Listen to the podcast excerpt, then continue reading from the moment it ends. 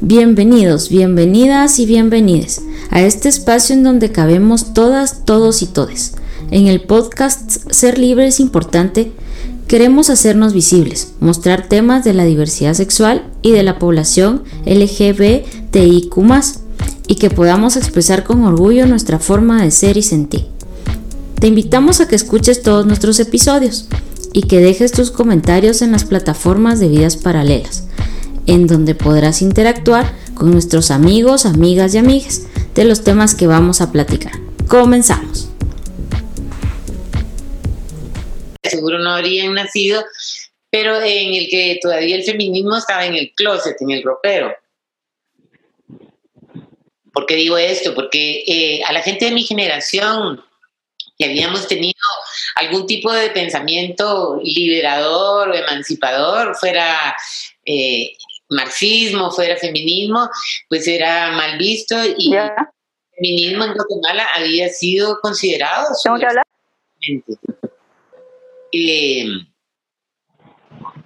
nosotras en la cuerda, aunque pudiésemos decir que somos el primer periódico feminista en Guatemala, yo nunca quise decir que somos las primeras en nada, porque nosotras eh, estamos conscientes que somos herederas.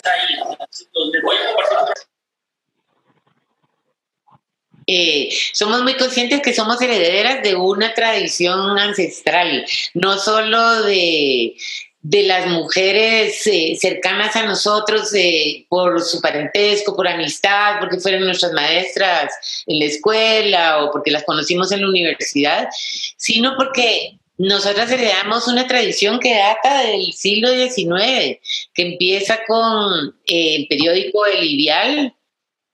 Puede ser. Vicenta La Parra. Que tiene después mucha resonancia en muchos periódicos, no solo de Guatemala, sino que de, del interior, de Shela, de distintos lugares. De hecho, esta señora Vicenta La Parra vivió en Shela pero lo impresionante de estas mujeres, porque por mucho que una pudiera decir que eran un poco liberales y hasta cierto punto conservadoras, pues unas señoras católicas muy preocupadas por la moral y la ética, pero fueron muy atrevidas, diría yo, en el sentido de no solo publicar un periódico escrito por mujeres, sino gestionarlo, administrarlo, distribuirlo, todo lo que ello implica, que implica convertirse en una mujer pública, en una Guatemala pues eh, muy conservadora, eh, también muy convulsionada, muy confundida y entonces nosotras consideramos que las hermanas La Parra de alguna manera son nuestras ancestras. Y luego, dando un salto así muy grande, también nos reconocemos herederas de la tradición revolucionaria de las mujeres guatemaltecas del 44 al 54. ¿Por qué? Porque estas mujeres realmente vivieron un momento luminoso en la historia de este país y eso les permitió a ellas, digamos, salir del ámbito doméstico. El, sabemos que la ciudadanía, el derecho al voto y a ser elegidas solo se les otorgó a las mujeres alfabetas, lo cual constituye una minoría.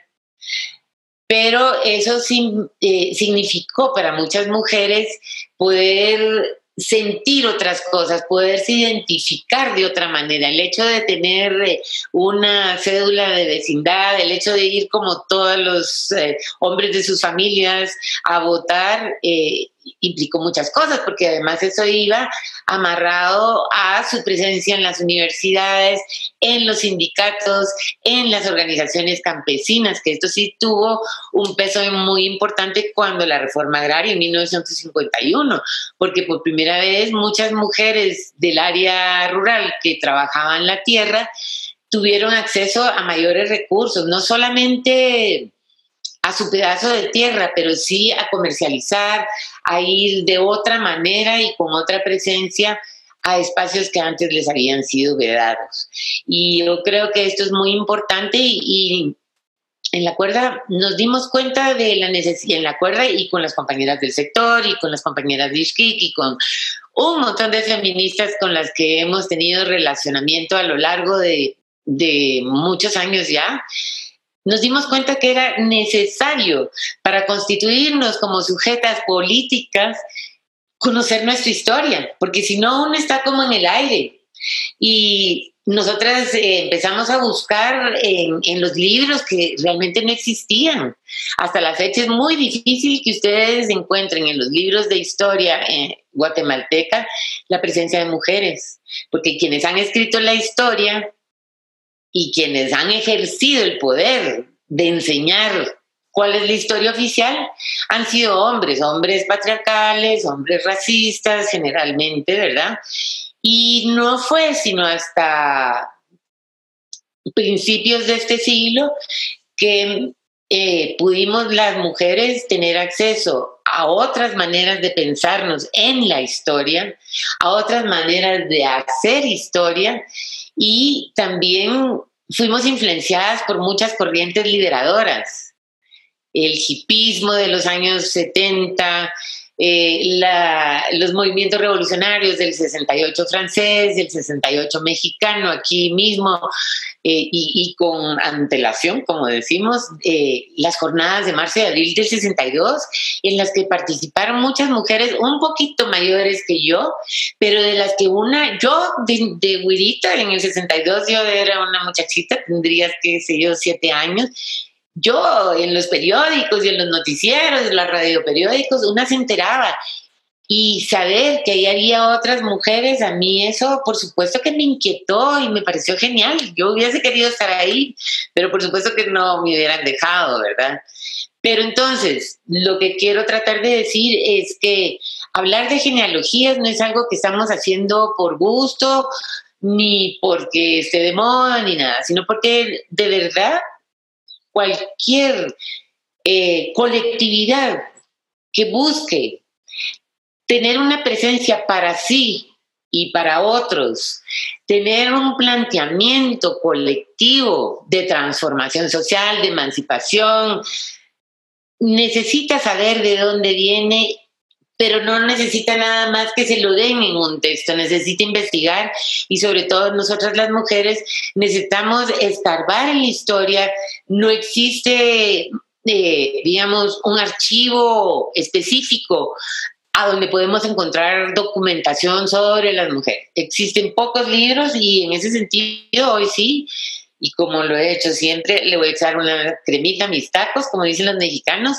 porque con las colegas de la cuerda y con nuestras aliadas y con eh, la CEPREM, al frente eh, de, de, ella estaba Sonia, Sonia Escobedo, hicimos una serie de alianzas con las académicas historiadoras feministas que conocíamos y con quienes pudimos eh, enlazar y sacamos este libro que yo considero que es un parteaguas en la historiografía guatemalteca, porque por primera vez, o no, dije que no iba a decir que era la primera vez de nada, pero sí, eh, de una manera muy contundente, nosotras nos posicionamos como historiadoras feministas, todas las que eh, participamos en el libro, en su concepción, en su producción, en su hechura. Y entonces esto nos ha permitido encontrarnos y saber que antes de nosotras hubo mujeres rebeldes y mientras más sigamos produciendo, mientras más sigamos preguntándonos y indagando, más vamos a saber de nosotras mismas. Este libro eh, fue publicado justo el año en que el Partido Patriota ganó las elecciones y para nosotras fue ahí sí, compañeras, como un escudo. Yo me sentía como Juana de Arco con este libro, porque esa es una manera de nosotros decir, bueno, pase lo que pase, pero hemos estado en la historia. Y aquí ustedes al escarbar en el pasado, sé en su pasado familiar, como se hace tradicionalmente en las genealogías, que es un poco investigar sobre las familias, sobre los ancestros, pero nosotros como feministas también hemos cuestionado a la familia. Entonces el tema de la genealogía en ese sentido tradicional, de hacer árboles genealógicos y de hacer cuadros de parentesco y demás, no es insuficiente. Por eso Eh, las historiadoras feministas, desde antes de, de los años 80, se han planteado estudiar eh, el pasado de las mujeres desde una perspectiva en la que las mujeres son agentes o sujetas. Y también no solo ver a las mujeres en su papel tradicional de madres, esposas, eh, criadoras, sino también descubrir en las mujeres en sus múltiples facetas, en sus liberaciones, en sus rebeldías, en, las resistencias. Y entonces en ese sentido no es casual que una feminista que ustedes seguramente conocen y si no van a conocer, porque es parte de esta colectividad, de este sujeto político feminista en, construcción, que cada vez nos estamos haciendo más véteras, por dicha. Este, está Ana Silvia Monzón, quien eh, acuñó el concepto de semiología, al que vamos a seguir volviendo a lo largo de esta sesión con mi compañera Silvia Trujillo, pero Ana Silvia se refería desde entonces a hacer una historia de las mujeres que nos mire, uno como sujetas políticas, ¿sí?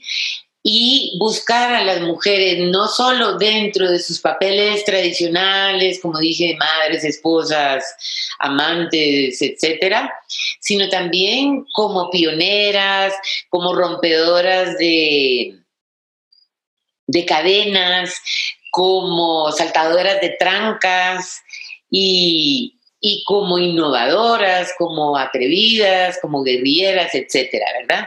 Entonces, eh, yo creo que para no aburrirlas, yo dejaría mi intervención de momento hasta aquí. Eh, bueno, no, perdón. Tengo que decir que la cuerda entonces haciendo acopio de todas estas herencias y nos juntamos entre varias que veníamos de distintas eh, áreas de los movimientos sociales de izquierda, pues decidimos hacer un periódico. ¿Por qué? Porque necesitábamos tener una voz y necesitábamos hablarnos entre nosotras con otras eh, y sobre todo hacer un análisis de la realidad que no fuera el que hace la prensa tradicional, sino un análisis desde nosotras, un análisis que visibilizara, decíamos entonces, a las mujeres en sus distintas facetas de la vida. Entonces era, estoy hablando del final de la guerra, del año 98. Nosotros hemos ido evolucionando, diría yo, y revolucionando de alguna manera si entonces nuestros objetivos eran eh, sensibilizar, como se decía, y hacer visibles a las mujeres, hoy hemos pasado, a, me parece, a posiciones eh, como más profundas, en el sentido que no nos hemos quedado en, informar, en, comunicar, en trasladar, en debatir, sino que, como decía antes, también hemos tratado de contribuir a la articulación política con otras mujeres, pero yo creo que uno de los aportes que vienen a cuenta y que es muy importante es la investigación que estamos tratando de realizar, porque es una investigación también desde nosotras mismas, asumida como feministas, pero haciendo uso de teorías descoloniales, de aprendizajes locales, de el conocimiento eh, ancestral de nuestros territorios. Entonces, todo esto eh, está en constante alimentación, en constante dinámica con quienes hacemos la cuerda, con quienes escriben en la cuerda han escrito eh, personas de distintas edades, países, procedencias, especialidades, profesiones, etcétera, y eso mismo nos ha permitido ir reflexionando hasta el punto en que desde hace, yo diría, la María Dolores me podrá decir, más de seis años, diez quizá, que nosotras tenemos tres secciones permanentes que a mí me parece que son eh, reflejo de esa visión que nosotras tenemos sobre eh, la realidad. Una es la importancia de conocer a las feministas y a los feminismos.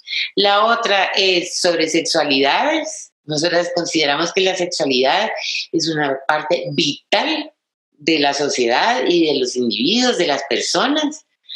Y la otra también, que es una sección a la cual yo le tengo muchísimo cariño, que es la sección de historia, pero no una historia, como decía, lineal, que busque estos eh, caminos dirigidos y estrechos, sino una historia que nos permita ver ese gran tejido, esa gran telaraña de la que hemos sido parte las mujeres y la cual también hemos contribuido a tejer. Yo creo que de aquí a unos 30 años la cuerda va a ser un documento histórico y me alegra muchísimo porque así como yo he encontrado... Eh, tantas respuestas y tanto conocimiento en los periódicos que hicieron nuestras ancestras pues espero que de esa manera nosotros también dejemos ver a las que hoy son niñas cómo era eh, Guatemala en esta época y sobre todo que puedan ver cómo era antes y después de esto que estamos viviendo ahora. Hoy sí, ya me estoy quedando ronca eh, y las voy a, a desesperar, así que muchas gracias por su atención y seguimos con nuestra agenda. Hola, buenas tardes, ¿cómo están? Me quedé acomode un poco la pantalla porque creo que me ven la mitad. Ahora sí. ¿Me escuchan bien? Ana, ¿tú me escuchas bien? Ok, perfecto. Bueno, a ver, eh, sí, soy, sí eh, soy también parte del equipo de la cuerda eh, desde hace unos años. Eh, puntualmente soy parte del equipo de comunicación de la cuerda. Eh, y bueno, eso, un poco yo quiero retomar algunas de las cuestiones que, que Ana mencionó previamente para luego mm, plantearles un ejercicio que me gustaría que hiciéramos en la medida de lo posible. Yo entiendo que las redes complican un poco a veces estas, estas dinámicas, pero bueno, vamos a hacer lo posible por darnos la posibilidad de reflexionar justamente a partir de nuestras propias historias. Eh, yo quiero comenzar eh, justamente hablando un poco de qué es la pedagogía feminista, eh, porque me parece que hay, hay puntos que, que, nos van a servir luego para, para el ejercicio que vamos a ir haciendo en el marco de la, de la escuela, en los distintos módulos. Em, y aquí quiero retomar también un, un, esfuerzo de sistematización que hizo Ana Lucía Ramacini, que es parte del equipo del área de género de la Flaxo Guatemala y trabaja justamente con Ana Silvia Monzón, eh, que la mencionaba previamente Ana. Y ella justamente mm, eh, tiene su tesis, eh, plantea tres elementos importantes que tiene la pedagogía feminista. Eh, en primer lugar, justamente es el, tema de eh, lo que nosotros llamamos historiar, historizar o historiar. Nosotros lo usamos también como parte de la metodología que proponemos en la, en la comunicación que hacemos, pero ahora lo voy a plantear desde el lado de, em, del, del ejercicio pedagógico, digamos. Y ahí justamente es lo que decía Ana, ¿verdad? Es volver sobre la historia, no para mirar la historia como un monolito, tampoco para mirar la historia como si fuera una línea. A veces nos cuentan la historia como si fuera efectivamente una línea de tiempo, un suceso atrás del otro, y en realidad nosotros no estamos pensando en la historia así, sino más bien pensarla como, como relámpagos, como luzazos, como cuestiones que aparecen por aquí y luego pasan muchos años y vuelven a aparecer, pero nos vamos nutriendo de eso que sucedió hace mucho tiempo. Y por eso hoy vamos a hablar de una obra que fue escrita en el siglo XV, por ejemplo, ¿no? Vamos a hablar, me imagino que si leyeron el módulo, ahí se encontraron con Cristina de Pizán, que escribió en 1405.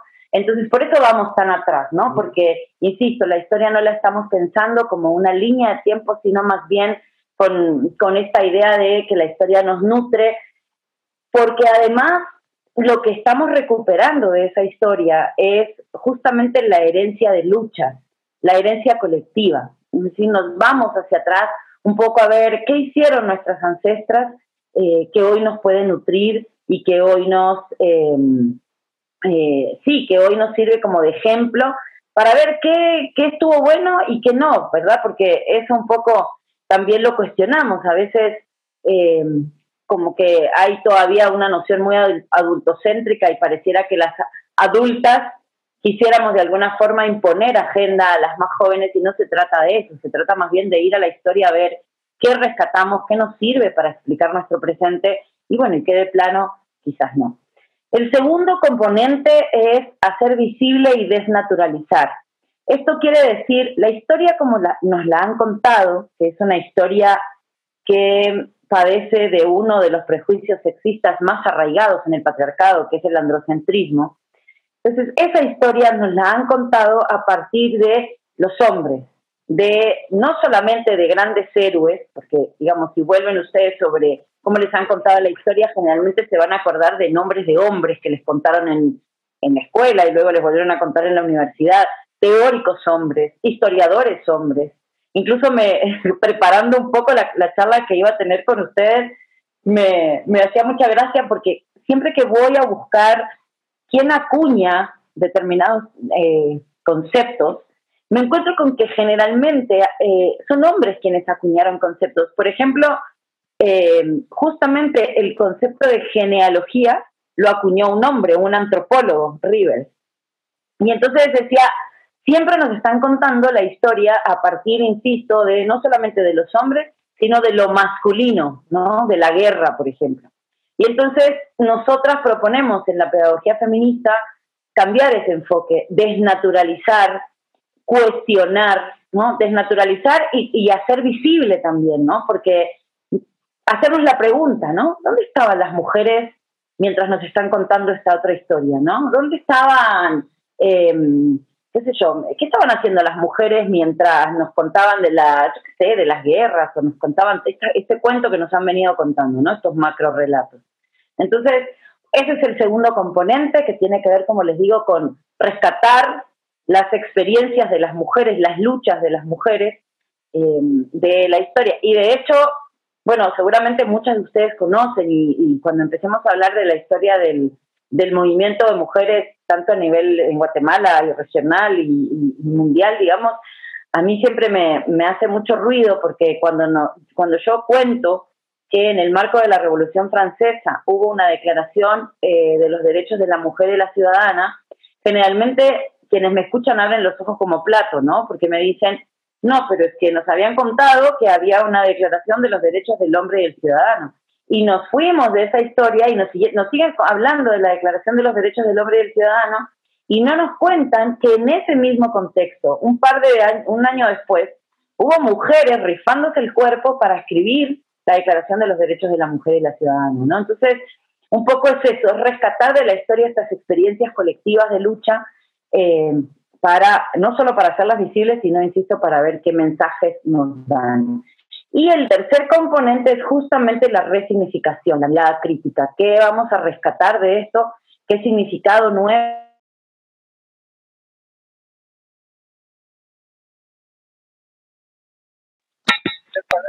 Disculpen. ¿Aló? ¿Aló? ¿Me sí, te escuchamos. Perdón, es que de sí. cosa me empieza a poner mensajitos aquí en, el, en la pantalla. Bueno, les decía, el tercer componente entonces es justamente la resignificación de, em, uy, me dicen Jennifer y Anelisa que ya, ah, sí, sí, que se escucha, perdón. Em, retomar de esa historia que fuimos rescatando qué significados nos van a servir para la actualidad y partir de nosotras y de, y de justamente la experiencia y de nuestro presente. Y desde nuestro presente, y desde las necesidades que tenemos en ese momento, ir a buscar a la historia y tratar de resignificar eso que estaban reclamando y las discusiones que se daban en ese momento, que, que bueno, es el ejercicio un poco que vamos a ir haciendo en los distintos módulos que, que vamos a tener eh, bueno, de aquí para adelante. Si hay alguna cosa que no queda clara, o porque ven que yo me engaso y empiezo a hablar y hablo muy rápido, si hay algo que no queda claro, escríbanme en el chat. Yo voy a estar monitoreando el chat cada poquito para eh, repetir, digamos, algo que no haya quedado eh, muy claro.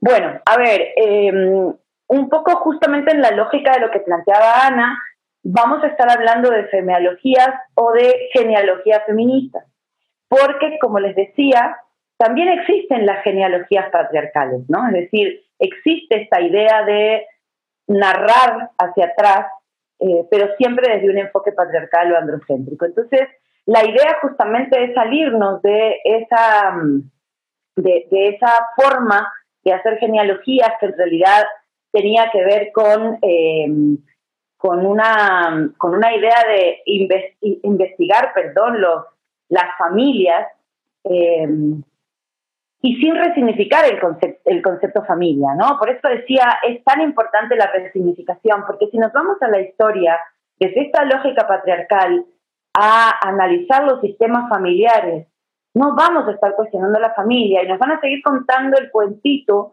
de la familia como el eje de la sociedad, donde se fomentan los valores y todas estas cosas que nos han venido contando.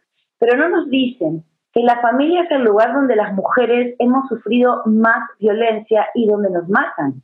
Eso lo empezamos a decir las mujeres mucho tiempo después, ¿verdad? Pero por eso es importante recuperar la noción de genealogía feminista o de femealogía para ir haciendo justamente esta revisión histórica y esta resignificación, esta mirada crítica sobre eh, esto que queremos de alguna forma traer al presente. Entonces, em, hacer este método genealógico feminista, yo les había puesto por acá, igual hay una presentación que después les vamos a hacer llegar, pero es sustancialmente esto que estoy conversando con ustedes. Pero hacer entonces este método genealógico feminista implica em, restablecer vínculos del legado de nuestras ancestras, en primer lugar rescatarlas, ¿no? Eh, y hoy vamos a hacer justamente ese ejercicio con nuestras propias ancestras. Em, ustedes no saben la cantidad de veces ¿Y ahora qué pasa? Ay, Dios. No digo pues que el, teléfono me manda mensajitos. Eh, ustedes no saben la cantidad de veces que yo propongo este ejercicio con mis estudiantes, por ejemplo. Eh, yo de clase en la Universidad Landívar y doy un curso de comunicación y género. Y yo les propongo hacer un ejercicio similar al que ustedes van a hacer hoy. Ustedes no saben la cantidad de veces que mis, mis estudiantes vuelven dos o tres clases después asombradísimos, porque resulta que se enteraron ahí que su abuela había sido, no sé, que su abuela era indígena, que su abuela era guerrillera, o que su abuela no sé qué, o que su tía abuela no sé cuánto, o que, porque son esas historias que en las familias están obturadas, ¿no? Que de repente alguien le puso doble candado a esa puerta y ahí dejó esa historia. Y cuando empezamos a jalar de esa pita y de ese hilo de la historia, nos encontramos con que no nos habían contado. Eh, mucho de lo que nos conforma hoy, ¿no? Entonces, hoy vamos a hacer ese ejercicio, pero decía entonces, utilizar el método genealógico es restablecer ese vínculo con el legado de nuestras ancestras. También hacer evidente o hacer visible la presencia de las mujeres, porque, como ya les había dicho, este, nos han negado esa parte.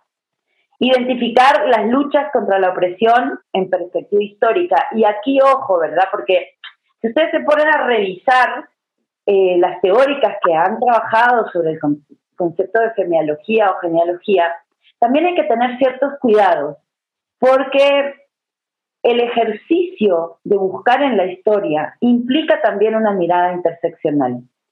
Yo no sé si todas saben qué es esto de la interseccionalidad, voy a explicarlo muy rápidamente por las dudas que alguna no lo conozcan. La propuesta interseccional o la propuesta teórica interseccional justamente a lo que apunta es hacer visible cómo se entrecruza en un cuerpo un, cúmulo de opresiones o de sistemas de opresión. Quiere decir que el esfuerzo de hacer o de poner una mirada interseccional sobre la historia y sobre la construcción de genealogías también tiene que fijarse en todas estas otras historias, ¿no? Es decir, eh, ok, podemos reconstruir la historia del movimiento de mujeres en Guatemala, pero no nos tenemos que quedar con lo que estaba pasando en la ciudad, por ejemplo, ¿no? Hay que empezar a hacer el esfuerzo de rescatar qué estaban haciendo las mujeres en las comunidades, por ejemplo, o qué, qué estaban pensando las mujeres garífunas, o qué estaba pasando con las mujeres garífunas mientras a mitad de la década de los 90 las mujeres, en, las mujeres urbanas o mayoritariamente mujeres urbanas estaban aquí construyendo la Asamblea de la Sociedad Civil, por ejemplo, ¿no? Entonces digo, como ven, esto se comienza a complejizar, porque eh, lo mismo pasó con el movimiento feminista, ¿no? Históricamente contábamos la historia desde las feministas anglosajonas, desde las mujeres blancas, universitarias, urbanas, y de repente comienzan a emerger, a emerger perdón, con mucha fuerza mujeres negras, mujeres lesbianas, a decir, bueno, claro, muy linda su historia, pero esa es su historia. Nosotras tenemos otra historia que contar porque esa que ustedes cuentan no nos, no estamos ahí, no nos vemos ahí. Y ahí hay otro problema que es justamente, y ya vamos a llegar un poco a esa discusión, ¿quién cuenta nuestras historias? Porque hemos cuestionado que históricamente nuestra historia la han contado los hombres, ¿no? Desde su visión eh, patriarcal, androcéntrica, sexista, todo lo que ustedes quieran. Pero resulta que también, insisto, teniendo este enfoque interseccional, tendríamos que estar tratando de hacer los esfuerzos para no repetir estas ideas, o sea, para que no seamos algunas las que detentamos ciertos privilegios, las que estemos contando la historia de las otras. ¿no? Entonces ahí hay bastante tela que cortar, pero este, yo lo dejo, es decir, hoy, hoy van a ser, este es un módulo introductorio, eh, entonces muchas de estas cosas las vamos a estar retomando en los módulos siguientes. De hecho, me van a volver a padecer en el módulo 2, voy adelantando, eh, porque bueno, vamos a estar hablando un poco de las epistemologías feministas y ahí vamos a retomar algunas de estas discusiones y bueno, las vamos a ir retomando en los distintos módulos. Ah, miren, María Dolores, ah, qué grande.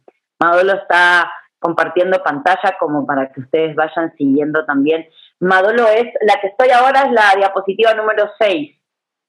Estoy justamente en la parte de las genealogías y los aportes cabal. Gracias.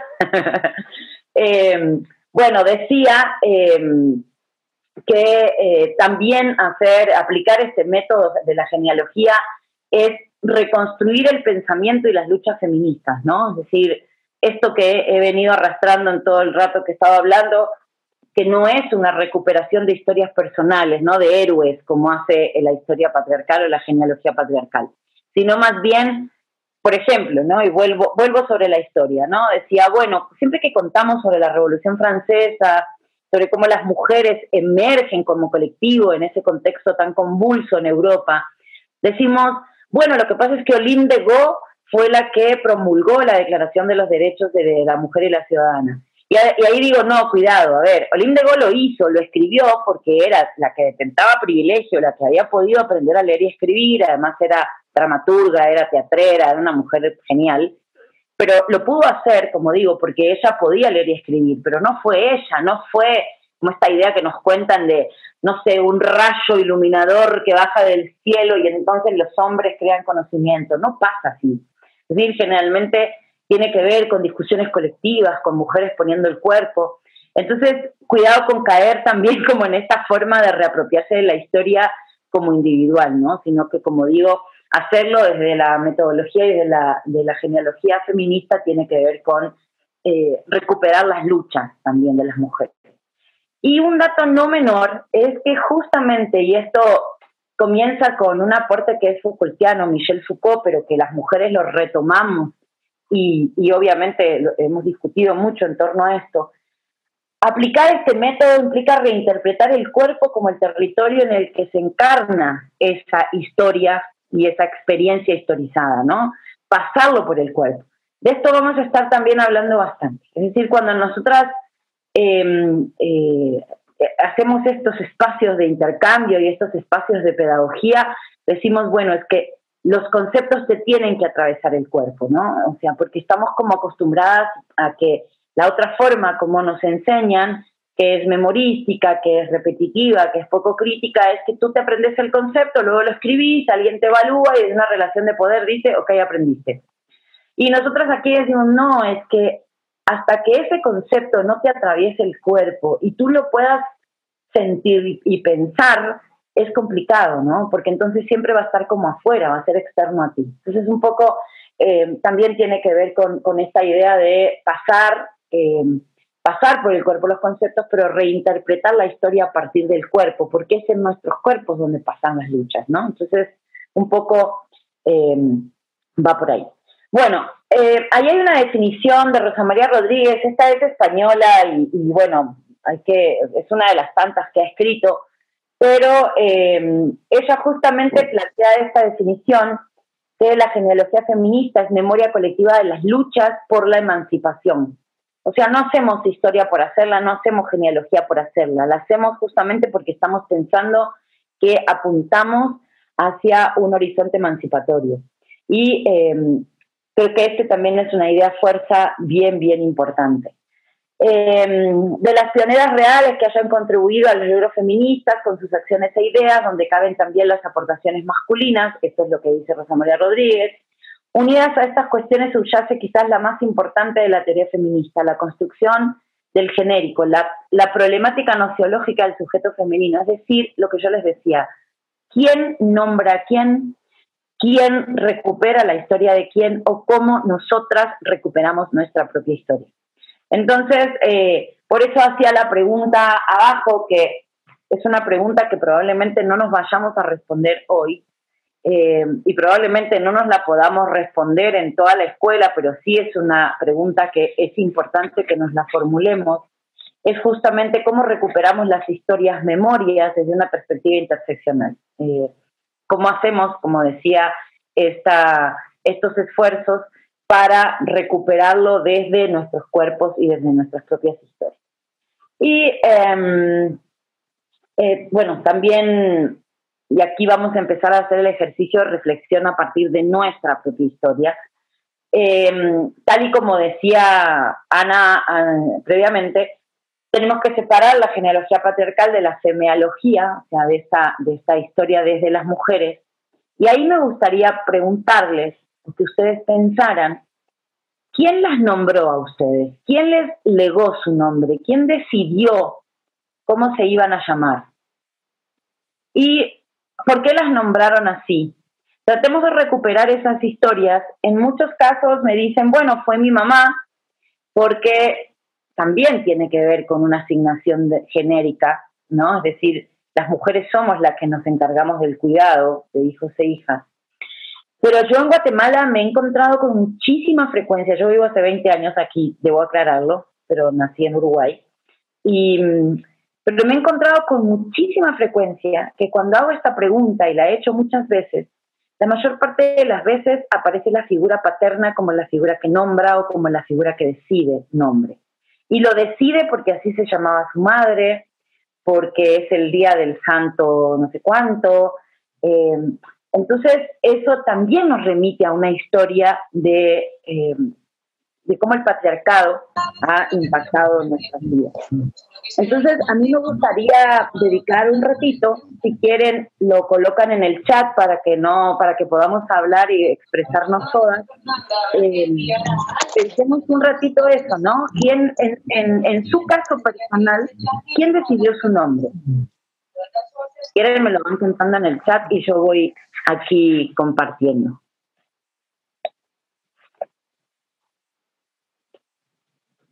Ay, en algún momento no se escuchó, perdón. Parecía que ahora me decían ya se escucha.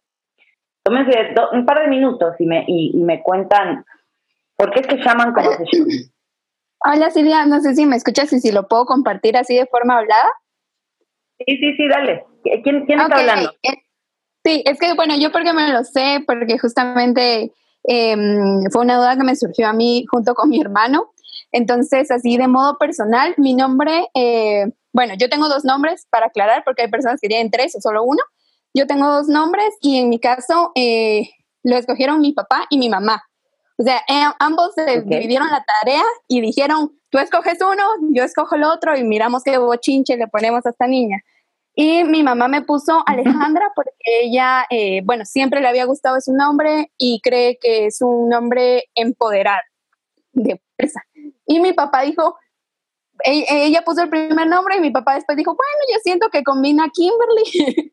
y ya, pusieron Kimberly Alejandra, poniendo primero el nombre que escogió mi papá y de segundo el nombre que escogió mi mamá porque combinaba más que Alejandra Kimberly, o sea, le buscaron un, también como que un sentido, ¿verdad?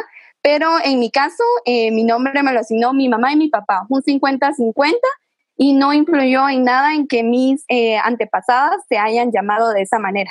En mi cadena de antepasadas, hasta mi tatarabuela, ninguna ha llevado el nombre de Kimberly o de Alejandra. Ok, gracias. No sé cómo te dicen, si Kimberly o Alejandra, pero gracias. Ale, como Ale. Ale, muy bien. Ok, ok, ok. A ver, voy a leer, tengo varias, varias personas interviniendo en el, en el chat, déjenme ver. Les voy a ir compartiendo si ustedes quieren ir viendo también. Dice, eh, uy Dios, un montón, espérenme que llego. En mi caso fueron mi madre y mi padre, igual que Ale. Por mi parte, mi mamá fue la que decidió. Mi mamá decidió mi primer nombre y mi papá decidió el segundo. En mi caso fueron ambos padres, dice alguien más. Tengo el nombre de mis abuelas, pienso que fueron ambos. No tengo nadie en la familia que tenga mi nombre, es Anaité por el significado. El primero mi mamá y el segundo mi papá. Nombró a mi papá. Con mi mamá habían escogido otro, pero cuando él llegó al registro me puso otro que él había pensado en el camino al registro. Esa es Debbie, creo que se llama. Debbie, ¿verdad? eh, Luego eh, María El Pilar, Omar Pilar habla de ambos padres. En mi caso mi madre me puso el nombre. Mi madre se llama Marta, pero de joven le decía Marta Julia, entonces ella decidió colocarme Julia. También me llamo María y es porque mi hermana mayor también lleva el nombre María. Mi nombre civil me lo asignó mi padre, pero mi nombre social lo hice yo, desde mi autorreconocimiento como mujer trans. Mira, ahí nos vas a contar esa historia. Mi papá fue, fue quien escogió mis dos nombres. Mis, nombres me los asignaron mis padres, tengo el nombre de mi mamá y de mi abuelita. Eh, mi nombre fue decidido entre mis padres, Aura por mi mamá y Cristina por mi bisabuela paterna, quien fue la persona que crió a mi papá. Previo a esta decisión fue una discusión entre ellos por ser la primera hija y las herencias de los nombres en las familias. Exactamente por el tema de la herencia es que estoy haciendo este ejercicio. Llevo los apellidos de mis dos padres. Mi primer nombre lo eligió mi papá por la actriz Marilyn Monroe y mi mamá el segundo. Fue mi abuela la que eligió mis dos nombres, el primero por la Virgen Santa Ana y el segundo por la flor amarilla. Mi nombre es Maya, soy quechí, mi mamá lo, escogió después de leer Guayacán de Virgilio Rodríguez Macal. Mi nombre fue elegido por un tío, lamentablemente mi madre no tenía una idea de cómo llamarme, entonces mi padre eligió un nombre que a mi tío no le parecía porque era el nombre de un santo. Mi tío había escuchado el nombre de Sandra Patricia y por tanto convenció a mi mamá y mi papá para inscribirme con esos nombres. Bueno, y así, miren, ahí tienen ustedes un montón de, de, historias. Me llamo Eulalia por Santa Eulalia de Huehuetenango. Bueno, en fin. ¿Por qué, ¿Por qué creen que estamos hablando de, de, por qué nos llamamos y quiénes nos nombró? ¿Quiénes nos nombraron? A ver, cuéntenme. Pueden, si quieren lo hacen en el chat o si quieren lo hablamos. Eh, hola, no sé si me escuchan. Sí, sí, sí, perfecto.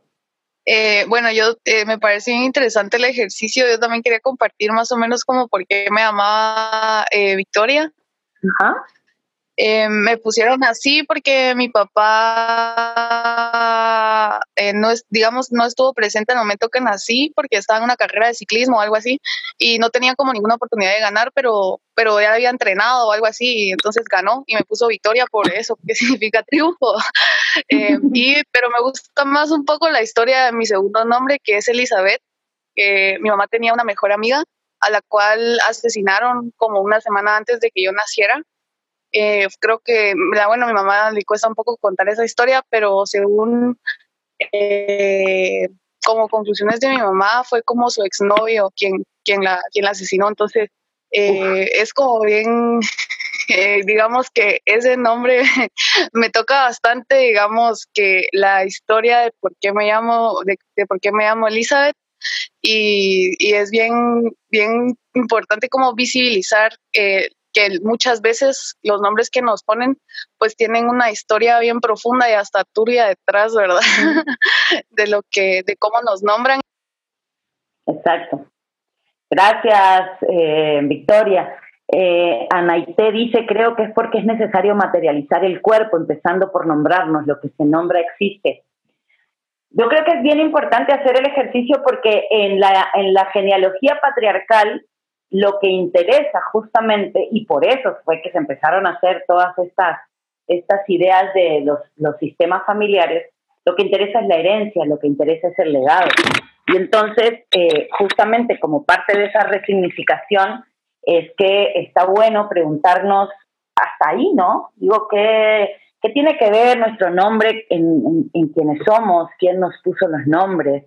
Porque efectivamente eh, a veces se arrastran historias familiares, eh, a veces súper poderosas y súper interesantes, y a veces complicadas, ¿no? Y, muchas veces son esto que contaba una de ustedes, ¿no? Fue mi papá, mi mamá había decidido otro nombre, pero mi papá va camino al registro civil, él me anota y él decide, ¿no? Entonces, eh, no sé, hacerse también la pregunta eh, y hacer el ejercicio de pensar, bueno, ¿qué, ¿por qué me llamo como me llamo? Y, de hecho, la, la, última de las preguntas es, ¿el qué apellido llevan? También tiene una, un interés de reflexionar justamente porque seguramente la mayoría de quienes estamos hoy en este espacio llevamos el apellido paterno primero. Y en eso no hubo necesariamente una decisión, hubo simplemente la repetición de una práctica o de una, o de una institución, ¿no? Eh, y justamente en el sentido de, cuestionar, de cuestionarnos la, la, normalidad, y voy a poner entre comillas lo de normalidad, es que eh, planteo la idea de, eh, bueno, ¿por qué nos parece normal llevar el, el, apellido de nuestros padres, ¿no? Padre, ahí estoy utilizando el, masculino expresamente. Es decir, ¿por qué, ¿por qué es así? ¿Por qué las mujeres todavía no podemos en Guatemala poner, decidir, ¿verdad? Si nuestros hijos quieren llevar nuestro apellido o, qué, ¿verdad? Porque en otros países ya esto es posible, en Guatemala también es posible, ya hay una sentencia de la Corte, pero todavía implica un trámite bastante engorroso y caro. Si queremos, si vamos al registro civil y decimos, no, yo no quiero que mi hija lleve primero el apellido del papá, sino que lleve el mío, le van a decir, sí, claro, cómo no, pero tiene que hacer todo este tramiterio. Y bueno, en fin, entonces eh, también está esta idea de, bueno, cómo, cómo cuestionar esa historia y esas normalizaciones del, patriarcado, ¿verdad? Eh, voy a leer a Camila, mi nombre, mi primer nombre es Camila y mi mamá lo eligió porque le gustaba mucho. Mi segundo nombre es Ishmucané, me lo pusieron porque mi familia es espiritista y es por la abuela Ishmucané.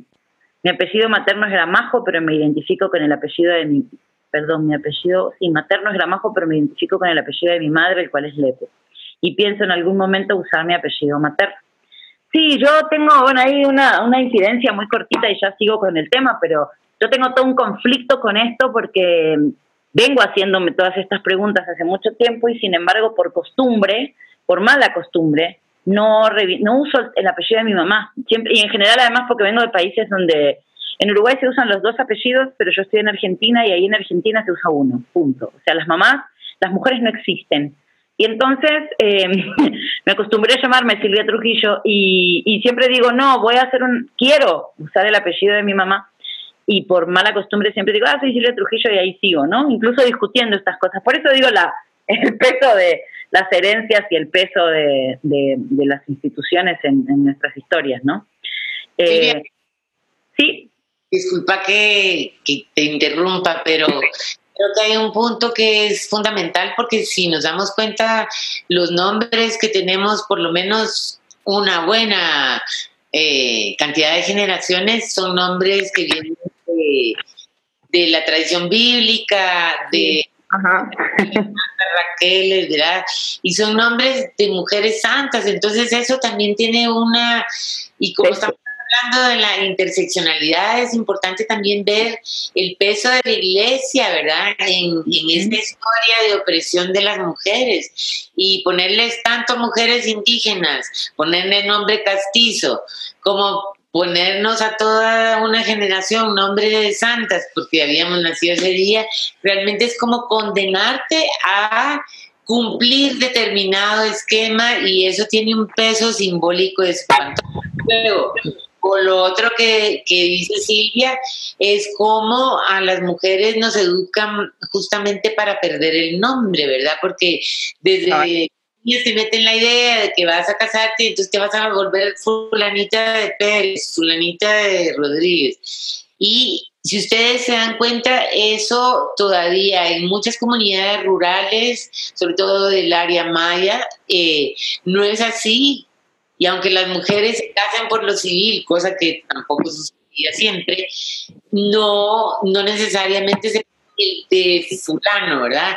Creo que también ahí hay que ver cómo la, entre las luchas identitarias de muchos... Eh, muchas personas, de muchos grupos indígenas, mayas, garífunas, etcétera, ha habido una lucha porque esa identidad no sea la identidad impuesta por la iglesia, por la municipalidad.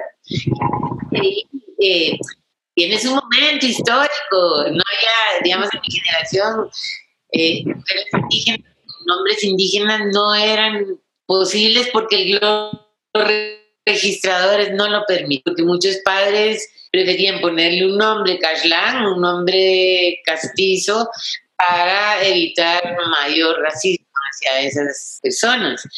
Pero eh, hay un momento, como digo, un momento histórico y eso me sorprende también, eh, estos padres de familia, padre y madre, que deciden ponerle un nombre empoderado a esta criatura, ¿verdad? Y entonces nosotras, digamos, ya tenemos esas posibilidades de ir cambiando, de ir eligiendo otros nombres.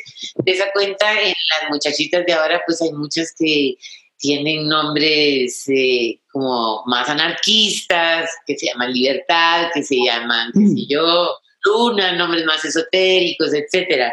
Pero eh, yo pienso que el nombrarnos y otorgarnos una identidad, es a lo que nos remite también en la construcción de nosotras como sujetas históricas, tiene que pasar por hacer esa reflexión. Y Silvia, perdona, pero ya ahorita termino para que no se me vayan las ideas. No, no, dale, sí, te, tranquila. No solo es el nombre de pila, digamos, el nombre con el que te inscriben, sino el apodo que nos ponen. Y entonces de esa cuenta resultamos gordita, chatía, canchita, colochita, pero entonces en esos nombres que, que son de cariño y todo, pero por ejemplo, caemos en la trampa de decir, decirles a nuestras hijas princesas. Y yo, la verdad, compañeras, que si, las que me conocen ya saben que siempre ando con esa cantaleta, porque una de cariño dice, es que es un príncipe el, bebé, y, no nos damos cuenta qué corona le estamos poniendo en la cabeza a esa criatura, ¿verdad? Y cuando decimos princesa, estamos diciéndole que es una Barbie, que es una princesa como la Lady Di, oh, esas se conocen, pero ¿me entienden? Entonces e, es, es de cuidado y es de pensárselo bien y desde una posición feminista, como no dejamos ningún aspecto de la vida sin criticar, entonces eso también es algo que nos mueve la tierra, ¿verdad? Y que es necesario también que lo consideramos en nuestra vida cotidiana, ¿verdad? Eh, por ejemplo, el, el, doña, esa es otra de mis batallas. ¿Por qué tenemos algo cuando esa es una, una asignación absolutamente excluyente, colonialista, ¿verdad? Eh, eh, de veras ustedes, y entonces me dice, no, este es yo me llamo Ana. En mi acta de nacimiento, ni en mi cédula, nada dice doña. Entonces, y yo le digo Ana, y ella me dice, es decir, ella me dice Ana, y yo le digo doña, le digo Martina, ahí se establece una corriente de energía distinta. Entonces, sí, importante esto de las nominaciones. Y, digamos, el llevar nuestros nombres, el, utilizar ciertos títulos, ciertas nominaciones, todo tiene ustedes una secuela política y una posición política. Gracias, Ana. eh, pues bueno, un poco esa era la idea de este, de este pequeño espacio de, de, hacer la, reflexión, ¿no? De, porque igual quienes dicen, bueno, no, a mí me pusieron el nombre porque, porque así se llamaba mi abuela o mi bisabuela, ¿no? Y es un poco esta historia también de qué corona te ponen porque hay que ver qué historia recuperas de tu abuela, ¿no? Porque si es la historia de su misión, de que tuvo 17 hijos, entregadísima, trabajadora, y no sé si está bueno hacerse cargo de esa historia, ¿no? Es decir, y no porque las dejemos de querer, pero es que tenemos que atrevernos también a cuestionar esos roles tan asignados, tan duros, porque, porque eran roles de, eran y siguen siendo roles de sumisión, ¿no? Entonces, o cuestionar la figura de los patriarcas, yo tuve durante años, ya, ya sé, pero durante años la disputa con mi mamá porque claro, mi mamá es de esta generación que en su vida se va a atrever a cuestionar a su papá, ¿verdad? Y claro, cuando yo me entero que mi abuela se suicidó, empiezo a preguntar, por supuesto, ¿no? Y pregunto y pregunto y pregunto hasta que logro que alguien me, me, explique, ¿verdad? Porque era tema tabú. Ustedes saben que de estas cosas en las familias no se hablan. Y entonces eh, mi abuelo era un recontrapatriarca, un de estos señores este, que él llegaba e imponía, además medía 1,90, esos señorones, ¿no? Y entonces yo decía, claro, pobre mi abuela, ¿no? yo siempre decía, no, mi abuelo un patriarca, que, al carajo, y mi mamá se enojaba, ¿no? Así como, casi que el pecado de, ofender al abuelo, ¿no? Pero digo, también tiene que ver con cómo nos atrevemos a cuestionar estas figuras de poder tan fuertes que hay en algunas familias. Eh, todavía nos, cuentan estas historias de que el abuelo llega, se sienta en la punta de la mesa, hay que servirlo, hay que hacer silencio, no se puede hablar muy fuerte porque está el abuelo. De estas cosas que uno dice, bueno, y no sé, por lo menos preguntarnos por qué, ¿no? Pero bueno, en fin, eh, vamos a, avanzar para poder llegar al... Nos quedan dos ejercicios más todavía para poder eh, eh, cumplir hoy con la agenda que teníamos. Pero bueno, la idea, como les decía, es justamente entender cómo estas historias que vamos construyendo, que vamos repensando, que vamos cuestionando, nos ayudan también a conformar el sujeto político feminista, ¿no? En la medida que cuestionas la opresión, en la medida que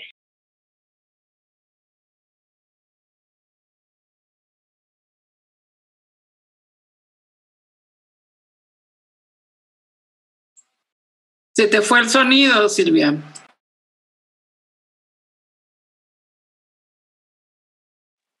Ahora sí, ¿me escuchan? Sí. Ah, va, perdón. Em, bueno, entonces decía, en, esta, en, esta, eh, en este ejercicio de, pensar críticamente eh, el pasado, nuestra historia, nuestra historia colectiva, se apunta a la autonomía, como les había dicho antes, y también a la conformación del sujeto político em, feminista, ¿no? Del, sujeto político em, que apunta a la emancipación. Y entonces ahí está un poco esta idea que les decía, que no nos interesan las memorias congeladas, sino la resignificación de, eh, esas memorias y de esa historia.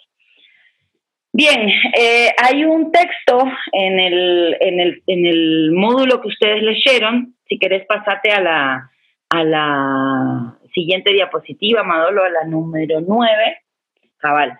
Hay un texto eh, en el, la anterior, la de Cristina de Pizán, Cristina de Pizán, eh, que ustedes leyeron ahí, si no lo leyeron, yo las invito a leerse. Es una, una, página em, donde justamente lo que hace la autora de esa página es eh, volver sobre la figura de Cristina de Pizán. Cristina de Pizán estaba escribiendo en 1405, pero bueno, obviamente eh, escribía, estaba, por supuesto, era una mujer em, privilegiada, ¿no? Una mujer que pertenecía a, las ¿Se acuerdan que en, el siglo XV estábamos hablando todavía del modelo feudal? Entonces ella era hija de uno de estos señores feudales, pero se le permitió aprender a leer y escribir. Y entonces justamente de, de, ver cómo trataban a las mujeres en, su contexto, ella escribe La ciudad de las mujeres, ¿no? Este, ese texto que está citado ahí en, en, en el módulo que ustedes leyeron o que van a leer, pero es, bien interesante porque em, justamente lo que ella hizo, lo que esta mujer hizo fue rescatar las hazañas de mujeres consideradas de alguna forma mujeres excepcionales, ¿no? Como las mujeres que de alguna manera no siguieron el canon que se establecía para ellas en ese momento, incluso algunas de esas mujeres trans, ¿no? Es decir, entonces hay ahí toda una, una colección de, no de relatos, de descripciones que ella hace de mujeres y ella se inventa una conversación con tres personajes, tres mujeres, por cierto, una es la razón, la otra es la, el derecho, digamos, y la tercera es la justicia. Y con estas tres es que ella se inventa la eh, edificación de una ciudad cuyas murallas estaban hechas de libros, ¿no? Y entonces el pasaje que ustedes, eh, yo les recuperé aquí en la presentación es el final de este, la, esta columna que escribe mm, en Montserrat Sabré, que está en el módulo que ustedes tienen, que finaliza de esa manera. Con Cristina conmemoramos la construcción del sujeto político femenino, sabiendo que no es el final sino el inicio del camino. Un camino del que ella hace ahora, del, del que ya, perdón, hace ahora seis siglos Nos mostró la entrada y nos empezó a acoger y a proteger, pero sobre todo nos llamó a disfrutarlo de manera literal con ese grito que todavía oímos. Vosotras, las que habéis muerto, las que vivís todavía y las que vendré, bueno, vendrán en el futuro, eh, alegraos todas. O sea, esto, ¿no? Recuperemos eh, la noción del sujeto a partir de lo que somos en el presente, lo que queremos, que es el horizonte emancipatorio, y lo que recuperamos de nuestras ancestras, que, eh, como decía, lo resignificamos. Entonces, con esta antesala y antes de eh, que se vaya Ana, porque ya en un ratito este, tiene que ir a, la presentación del libro, quisiera saber si hasta aquí hay algo que quisieran compartir, algo que les parezca interesante, que se quedaron con una idea en el camino, porque después de esto sí ya nos metemos en la segunda parte que tiene que ver con otro ejercicio que van a hacer en este momento. Entonces, no sé si quieren decir algo o preguntar alguna cosa o compartir alguna experiencia.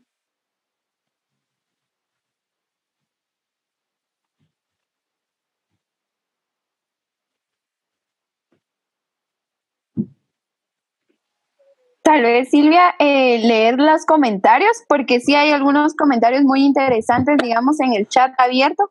Entonces, no sé si igual les podrías dar lectura. Voy, dice.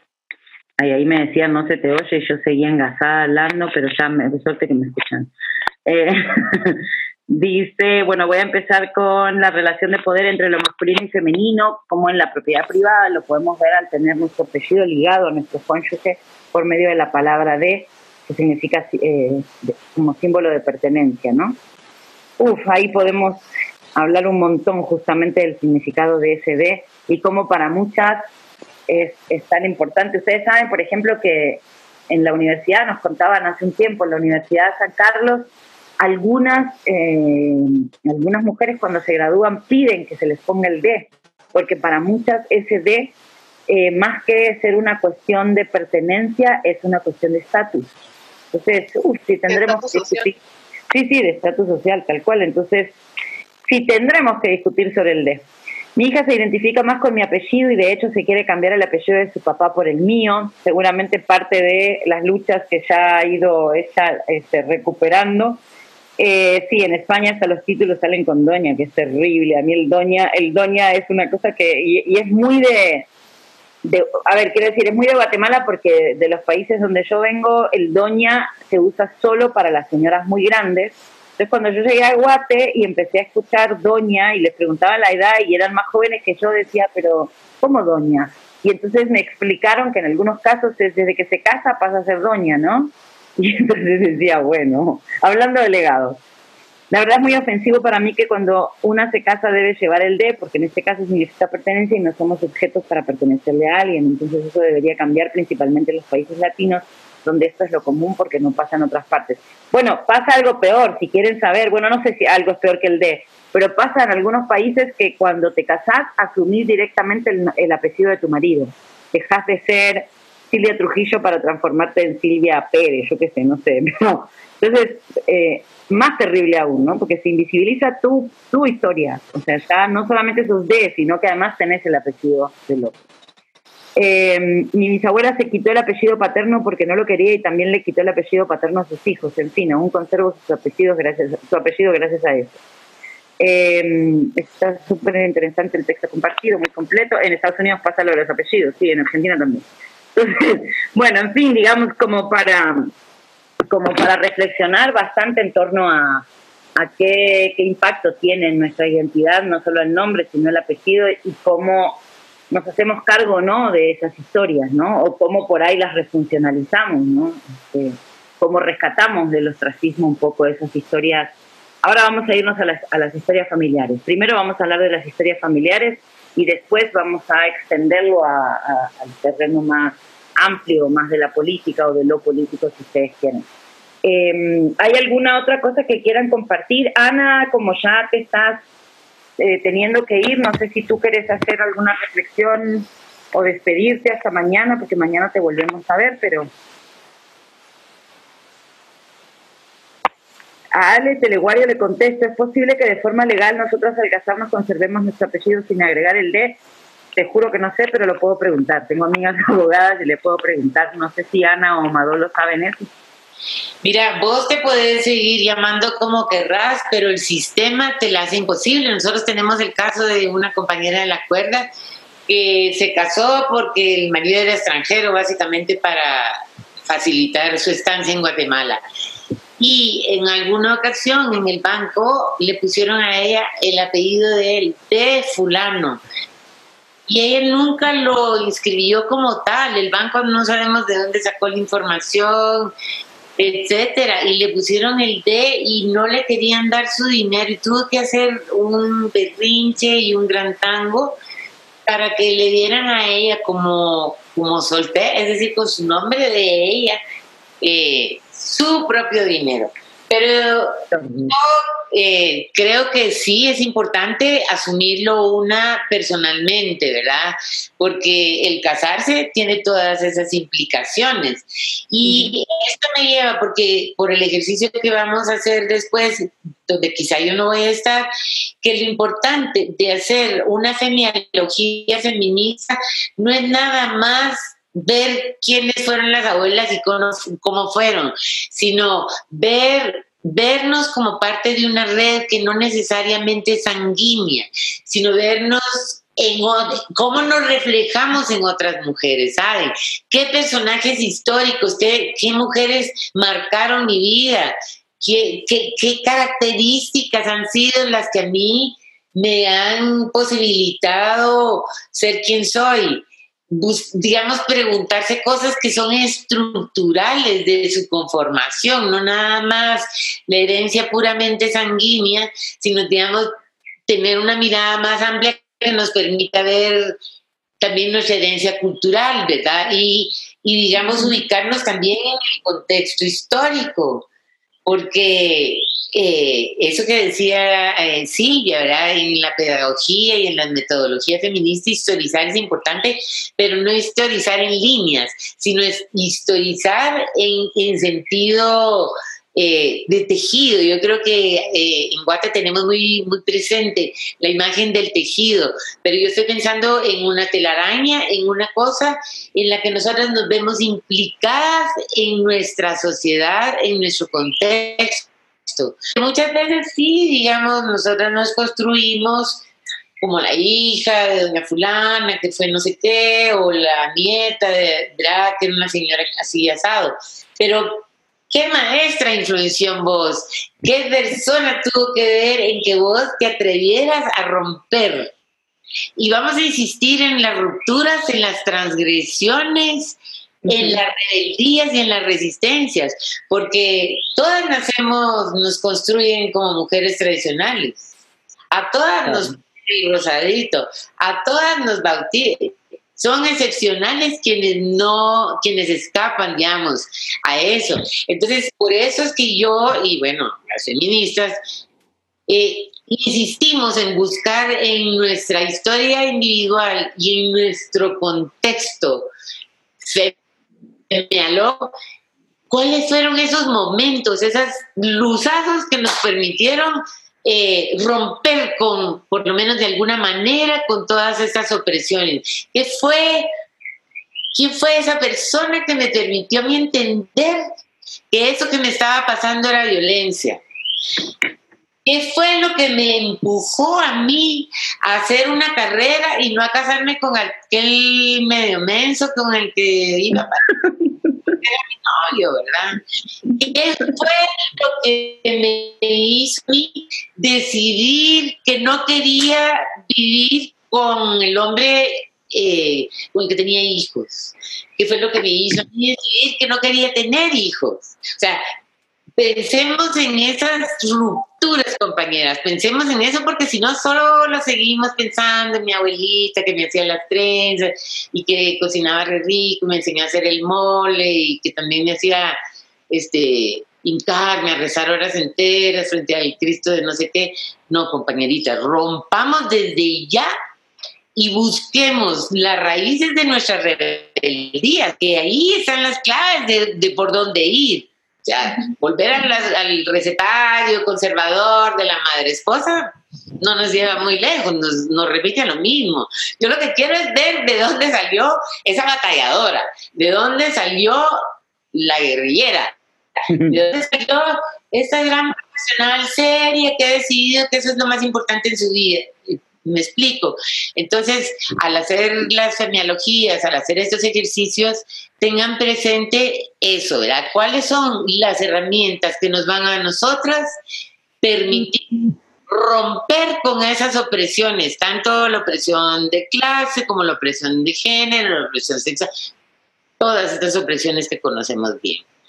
Yo, yo sí recomiendo, y eso es una de las, digamos, características fundamentales que tenemos que pasarnos por el cuerpo, ¿verdad? Como decía la Silvia, eh, para poder empezar a tener una imagen de nosotras mismas y de lo que queremos hacer más viable para poder hacer todas las, rupturas que necesitamos hacer, porque no es fácil, compañeras. O sea, romper con el patriarcado no es fácil porque es como dar un salto al abismo, no sabemos realmente si no hay patriarcado qué va a haber, ¿verdad? Entonces, yo las dejo ya con el fuego debidamente atizado, espero. No, un corazón enorme tenerme que ir, pero si todavía les da tiempo, vamos a estar presentando el libro que les dije. Y Silvia, muchas gracias, Dolores y compañeras, nos vemos mañana. Gracias, Ana. Genial. Pues bueno, justamente a partir de lo que, de lo que nos, nos comentaba Ana, la, lo siguiente que les teníamos este, preparado para, esta primer, este, para este primer módulo tiene que ver con justamente ese ejercicio, ¿no? Irnos a la historia familiar, vamos a trabajar en el ámbito familiar primero, o quizás no familiar, pero sí en el ámbito más cercano, como en este círculo más, más chiquito, eh, y vamos a pensar justamente a partir de las tres preguntas que ustedes están viendo ahí sobre el final de la, de la diapositiva. ¿Qué mujer de tu familia o de tu entorno cercano ha sido importante en tu vida y por qué? Es decir, ¿qué, eh, qué fue lo que recuperaste? Eh, ¿qué, te, ¿Qué hizo que tú te cuestionaras alguna, alguna cosa? Eh, hay detalles. Yo, yo les digo, la primera vez que me puse a hacer este ejercicio, yo creo que ya estaba como en la maestría o fue, fue no hace tanto tiempo, y me hicieron esta misma pregunta y me pasé años pensándola porque decía, bueno, no fue solo una, ¿no? Yo tengo, vengo de una familia de mujeres súper fuertes todas, em, por el lado de mi mamá, pero decía, ¿qué, qué? Y busqué y busqué y de repente eh, empecé a encontrar cabal, ¿no? Como luzazos, como había partecitas de la historia que yo decía, eso para mí fue tan significativo que aún hoy, tantos años después, me acuerdo de esta cosa puntual, ¿no? Entonces un poco es esta idea, ¿no? ¿En qué, en qué momento tú dijiste, yo quiero eso, quiero, quiero hacer eso, ¿no? Quiero aplicar eso en mi vida de esa mujer que me marcó.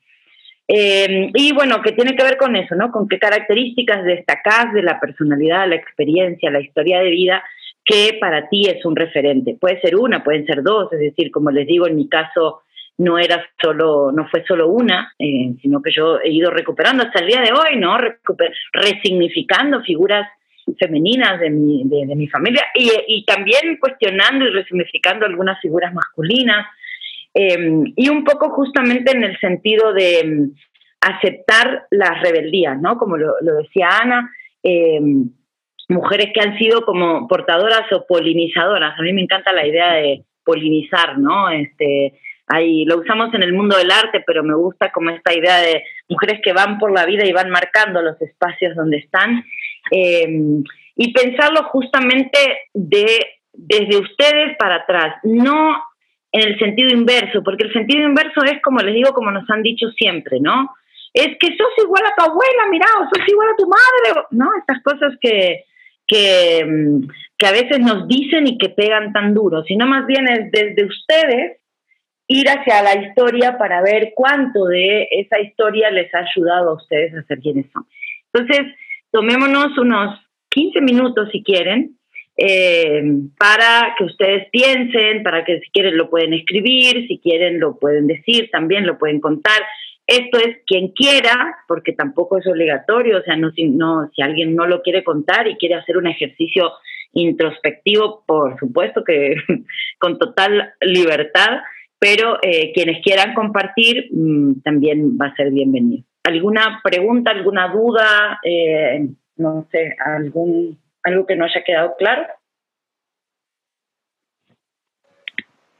Voy a ir al chat para ver si me ve. Eh, no, bien. Ah, bueno, alguien decía aquí, según el artículo 108 del Código Civil establece que es derecho de la mujer casada. Es derecho, quiere decir que no es obligación, pero es justamente lo que decía Ana, ¿verdad? Es, es más que nada el peso en lo social que tiene el famoso de. ¿Alguna pregunta sobre el ejercicio? Eh, Silvia, eh, yo tenía algo que aportar, aparte como decía que es un derecho, eh, en parte, bueno, yo no siento que fuera un derecho, sino realmente a veces también por cuestiones legales, la mujer muchas veces tiene que someterse al, apellido del, cónyuge. Por cuestiones de casa, de cosas legales, ¿verdad?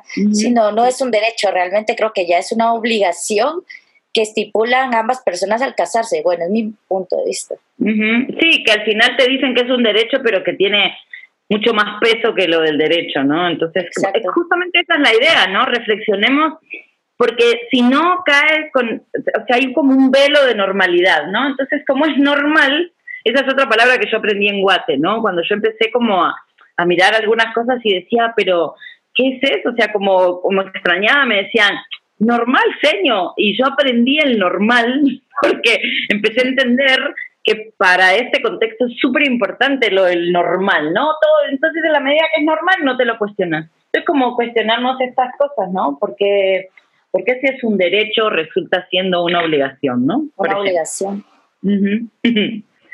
Eh, creo que había alguien más. Experiencia, pero no sé si puedo hablar. ¿Me escuchan? Sí, sí, sí, sí. ¿Es posible? Sí, sí. Ay, gracias, muy amable. Eh, antes que todo, pues buenas tardes, no tuve la oportunidad de saludarles, que no, no podía conectarme y de verdad, muchísimas gracias, qué, qué, qué clase tan interesante, muy profunda, muchísimas gracias, muy profesional.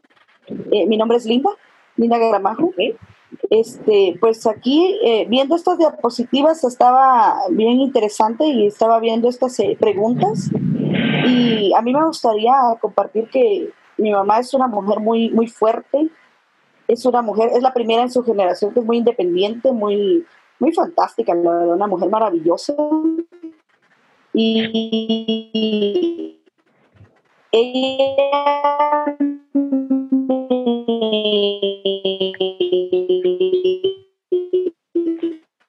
se te, se te escucha como entrecortado. Eh, con sus actos me enseñó mucho, porque pues ella sufrió mucho su pasado, ¿no? Entonces le tocó, ahí sí que a la mala. Ay, lo siento. ¿No, ¿no se escucha? Sí, ahí, ahí, Está bien, eh, solo quería compartir una experiencia, pero no sé.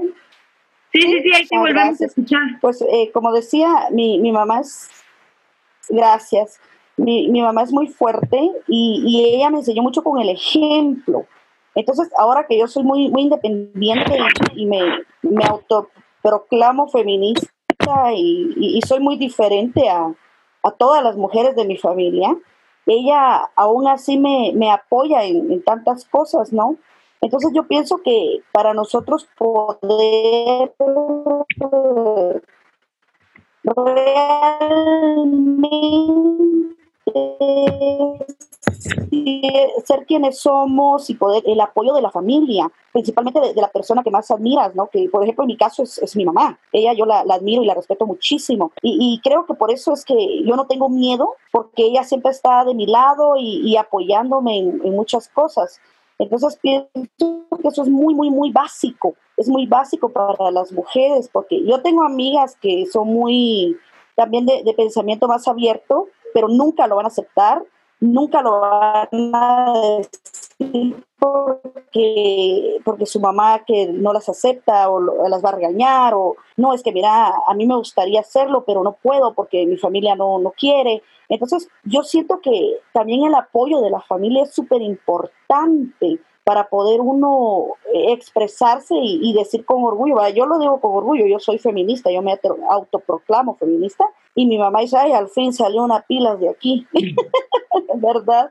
Entonces, eh, aunque ella, ella lo es, la verdad lo es, aunque lo niega, pero creo que lo niega por su religión, ¿verdad? Que ella es evangélica, entonces eh, eso le, le bloquea mucho pero lo, que me gusta es que me apoya. Y tengo amigas igual que yo, pero nunca lo van a aceptar porque sus familias no las apoyan. Entonces, no sé si, si usted está de acuerdo con esto. Eh, o qué, qué opina usted, pues, perdone, me gustaría mm, saberlo. Sí, lo que pasa, Linda, es que mm, yo creo que más que en la familia, en la construcción de redes, porque mm, probablemente eh, tú no, bueno, algunas no encuentran en la familia ese apoyo, pero lo encuentra en, en redes que va creando en, en, otros entornos, ¿no? Entonces, yo no sé si me constreñiría solo al espacio familiar. Yo creo que sí, eh, para nosotras es importantísimo y nosotros en la cuerda lo, lo decimos todo el tiempo. Eh, es muy importante la organización, la construcción de redes, esto que ahora decimos en América Latina, no me cuida el Estado, me cuidan mis amigas, es un poco como la síntesis de, justamente cómo armamos redes de cuidado de la vida, que es lo que nosotros planteamos en, nuestra, en nuestro sueño feminista, eh, es eso, ¿no? Cómo ir encontrando en otras eh, los apoyos, las fuerzas para este, romper con estos mandatos tan rígidos, porque definitivamente eh,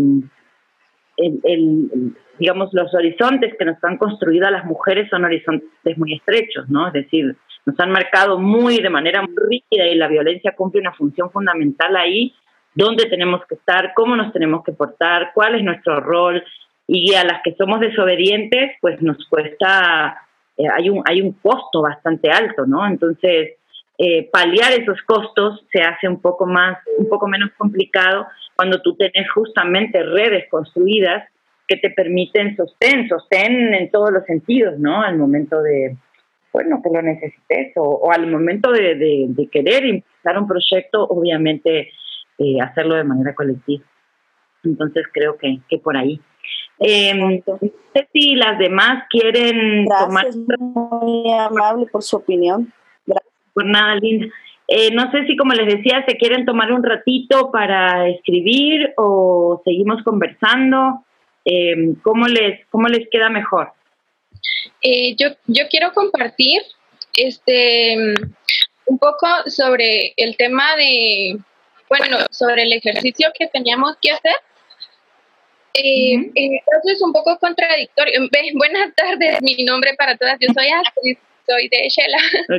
Ok, mucho gusto. Este, es un poco contradictorio eh, porque mi madre es una mujer muy independiente siempre nunca tuve el apoyo de mi padre en el en lo que este, bueno, en lo económico, en, en todo, hasta en la crianza de nosotros.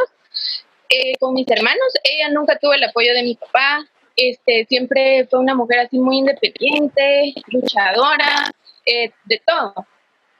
Pero en el caso de, de, yo soy la única mujer de tres hermanos, mis dos hermanos son varones.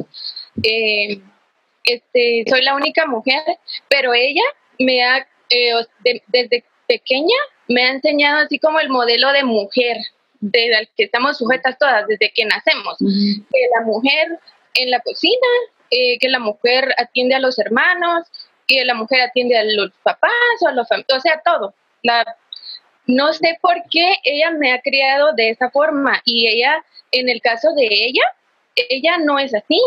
O sea, ella es una mujer muy independiente y e, e incluso ella se crió con mi bisabuela.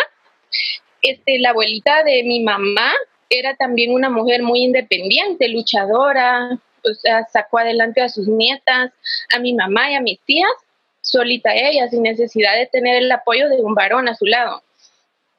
Entonces, eh, en el caso de ella, a mí ella me ha me ha criado de esa forma y sin embargo yo he sido como una, una hija muy rebelde en ese sentido porque a mí nunca me ha gustado así como que la mujer en la cocina, la mujer resto, la mujer y o sea, yo yo me he vuelto como que muy rebelde en esos sentidos. Eh, yo soy madre de dos hijos.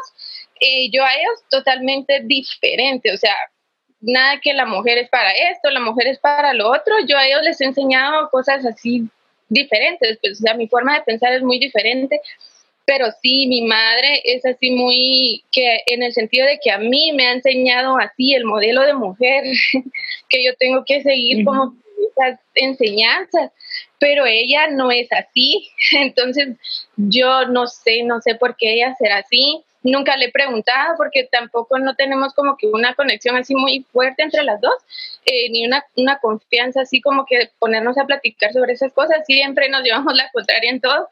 Em, entonces sí, por eso incluso este, yo estuve casada y me separé de mi pareja. E incluso también eso fue algo así como que para mi familia fue un boom porque, ala, una madre soltera con dos hijos y etcétera, ¿verdad? Pero, pero sí, y ella fue prácticamente que sola, pues sola nos crió a nosotros, porque sí estaba mi papá con nosotros, sí vivió, pero eh, mi papá como que en su mundo y nunca tuve el apoyo de mi mamá, de mi, mi mamá nunca tuvo el apoyo de mi papá.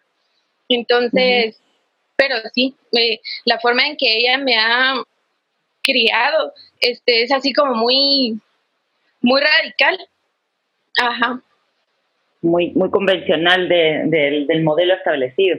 Bueno, habrá que revisar, como digo, eh, porque justamente al final quién eres tiene que ver también con rupturas que probablemente ella no dijo, pero ejerció, ¿no? Entonces, habrá que ver. Tenía, creo que déjenme ver porque había en el chat, eh, creo que alguien había escrito, Ay, perdón, perdón, perdón, me metí en otro lugar. Ahí voy. Eh, alguien dice, Mirla, dice, una mujer referente en mi familia, definitivamente mi mamá. Ella al momento de casarse decidió no ir a vivir a la casa de su suegra, mi abuela paterna. Esta acción de parte de ella fue tomada como una rebeldía total mi abuela quería someter a mi madre como solía hacerlo con sus otras nueras, considerando que en varias áreas y contextos sociales indígenas estas acciones de irse a vivir con la familia del esposo es algo normal. Aparte de ello, mi madre es una referente para mí, porque también es una mujer independiente, especialmente en lo económico. En un momento mi mamá se separó de mi papá por, por, por lo que vio la necesidad de emprender y poder sobrellevar las necesidades educativas, de salud, etc. Bien, sí, son, son, son ejercicios de, de mujeres aguerridas, ¿no? Eh, yo voy a empezar a preguntar, no necesito que me, que me respondan hoy, ¿no? Son preguntas que, que, yo me hago normalmente frente a muchas historias, ¿no? Es decir, cuando pensamos en nuestras madres y en los modelos de, mujeres aguerridas, eh, también ampliemos un poquito la mirada y pensemos ¿Por qué costó tanto, no? Porque definitivamente eh, les costó un montón eh, criarnos. Mi mamá también nos crió, bueno, eh, un caso parecido al de Astrid, mi papá estaba, pero no estaba. Y mm, digamos, yo recuerdo, tengo muchos recuerdos de mi infancia, de mi mamá corriendo con nosotros, mi hermano y conmigo. Em, y entonces cuestionamos un poco también eso, ¿no? Por supuesto que recuperamos la figura de nuestras madres como una figura importante justamente porque porque, porque desobedeció mandatos, porque eh, nos crió sin necesidad de tener un hombre al lado. Pero si ampliamos un poquitito el foco, como si tuviéramos un foco de estos del cine y lo empezamos a ampliar, habría que preguntarse por qué costó tanto, ¿no? ¿Por qué, porque no había una red alrededor que le permitiera dejarnos a nosotros y a nuestros hermanos o hermanas al cuidado de alguien que ella iba a saber que estábamos bien y que ella se pudiera trabajar tranquila sin tener que correr, ¿no?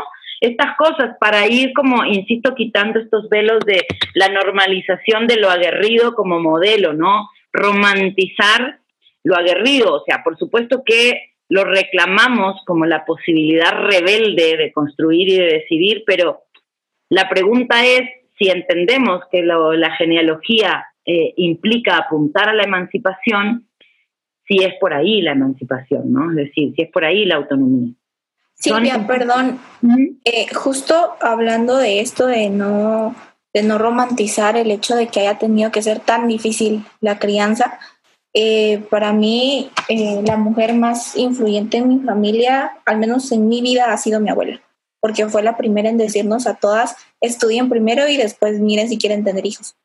Y fue la primera mujer que me hizo cuestionarme la maternidad y lo difícil y lo dolorosa que puede ser la maternidad y nosotras eh, la percibimos como, no, es que se esfuerzan, son mujeres pilísimas, son mujeres fuertes, pero ¿por qué tienen que ser tan fuertes? ¿Y por qué se tienen que tragar todo esto, eh, todos estos obstáculos y todos estos problemas? Y está bien reconocer su esfuerzo para, para reconocer que el sistema está mal, pero siento que hay que empezar a verlo desde, desde otra lógica y decir, no tendría que ser tan difícil. Y sí, ella es la primera que me ha hecho cuestionarme los modelos de maternidad que tenemos y, cómo se nos impone socialmente tener hijos sin que nos pregunten alguna vez, ah, pero ¿querés? Y bueno, gracias. Eso. Si no, querés, te están todo el tiempo en cada reunión familiar recordándote y para cuándo, y fíjate, y se te va a ir el tren y todas estas cosas que, que, bueno, son mensajes terribles, ¿no? O sea, sí. Tengo también un Justo como en esa línea, digamos, eh, a mí me gustaría agregar que también, digamos, en eso de cómo cuesta como no caer en eso de, romantizar a las mujeres de nuestra familia, porque en, eh, en ese mismo, en este mismo sistema se nos ha enseñado a, a la, a la sacralidad de la familia, ¿no? En esto de, de, que ahí se inculcan los valores, que, que, si es tu familiar tiene derecho a hacerte esto y el otro.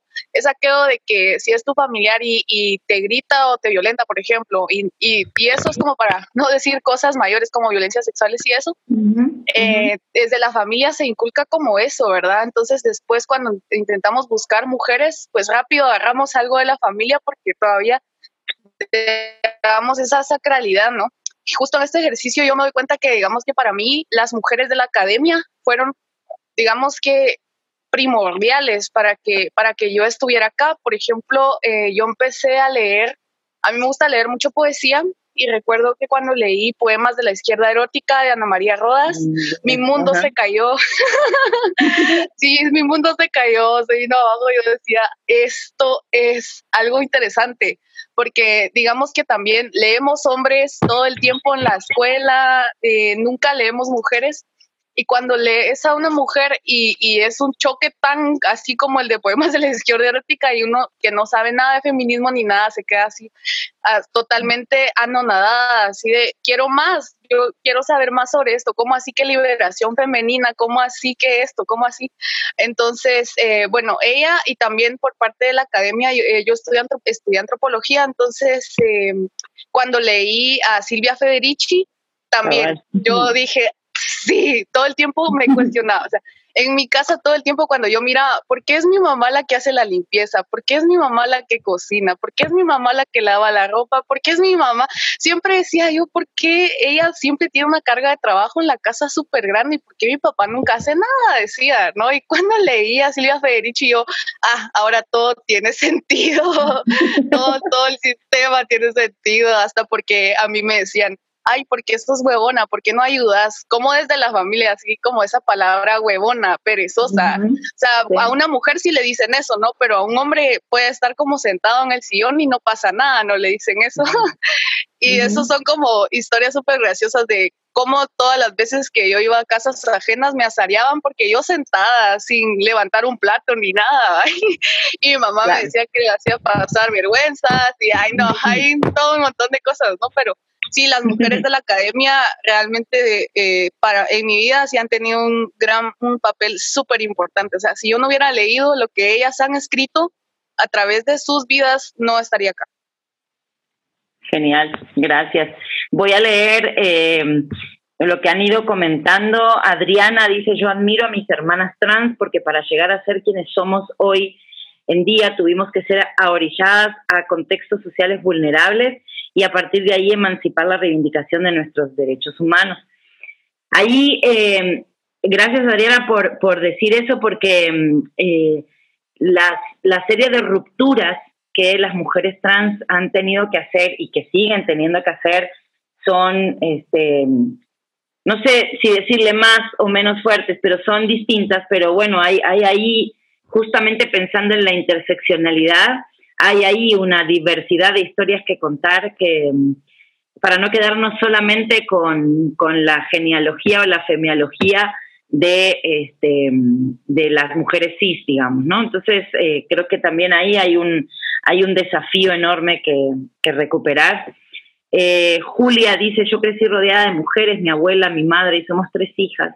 Solamente mi padre era el hombre y él se quedó huérfano desde pequeño, entonces no tenía esa cultura clásica, machista clásica. Crecí en un matriarcado en el que mi abuela era la principal y la más fuerte. Por eso creo que ella ha sido muy importante en mi vida y nos inculcó, perdón, desde pequeñas a crecer muy independientes y autosuficientes. Mi madre tuvo una relación en donde existía violencia física, sexual y psicológica de la cual logró salir y encontrar una nueva pareja que es mi padre. Entonces crecí en un ambiente de mujeres fuertes. Sí, una historia parecida tengo yo, no, no de la violencia, pero sí de las mujeres fuertes. Eh, soy Jennifer, en mi casa es mi mamá, ya que por el tipo de vida que ella lleva, eh, Amarilis dice, mi abuela fue mi primer referente y luego mi tía, estas dos mujeres son las que me inspiraron a ser diferente, a amar lo que soy, a luchar por mis sueños.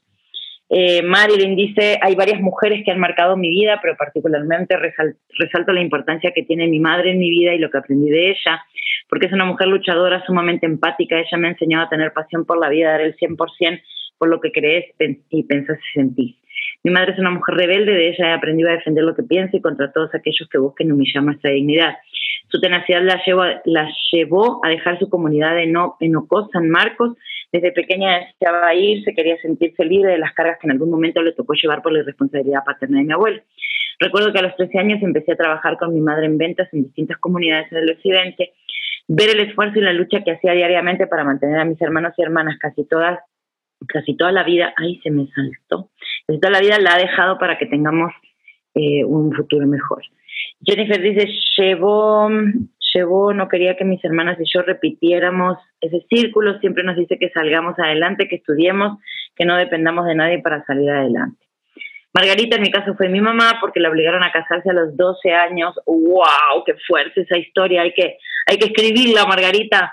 En mi caso fue mi mamá porque la obligaron a casarse a los 12 años y tuvo que huir y nunca vivió con sus padres y sino sus hermanos y siempre fueron muy machistas, violentos, pero ella siempre fue rebelde y se iba a trabajar lejos, sola. Tuvo cinco hijos y nunca se, se casó ni juntó. Ella me ha enseñado a ser rebelde y es la que más entiende mi sexualidad y la defiende y crecí rodeada de hombres.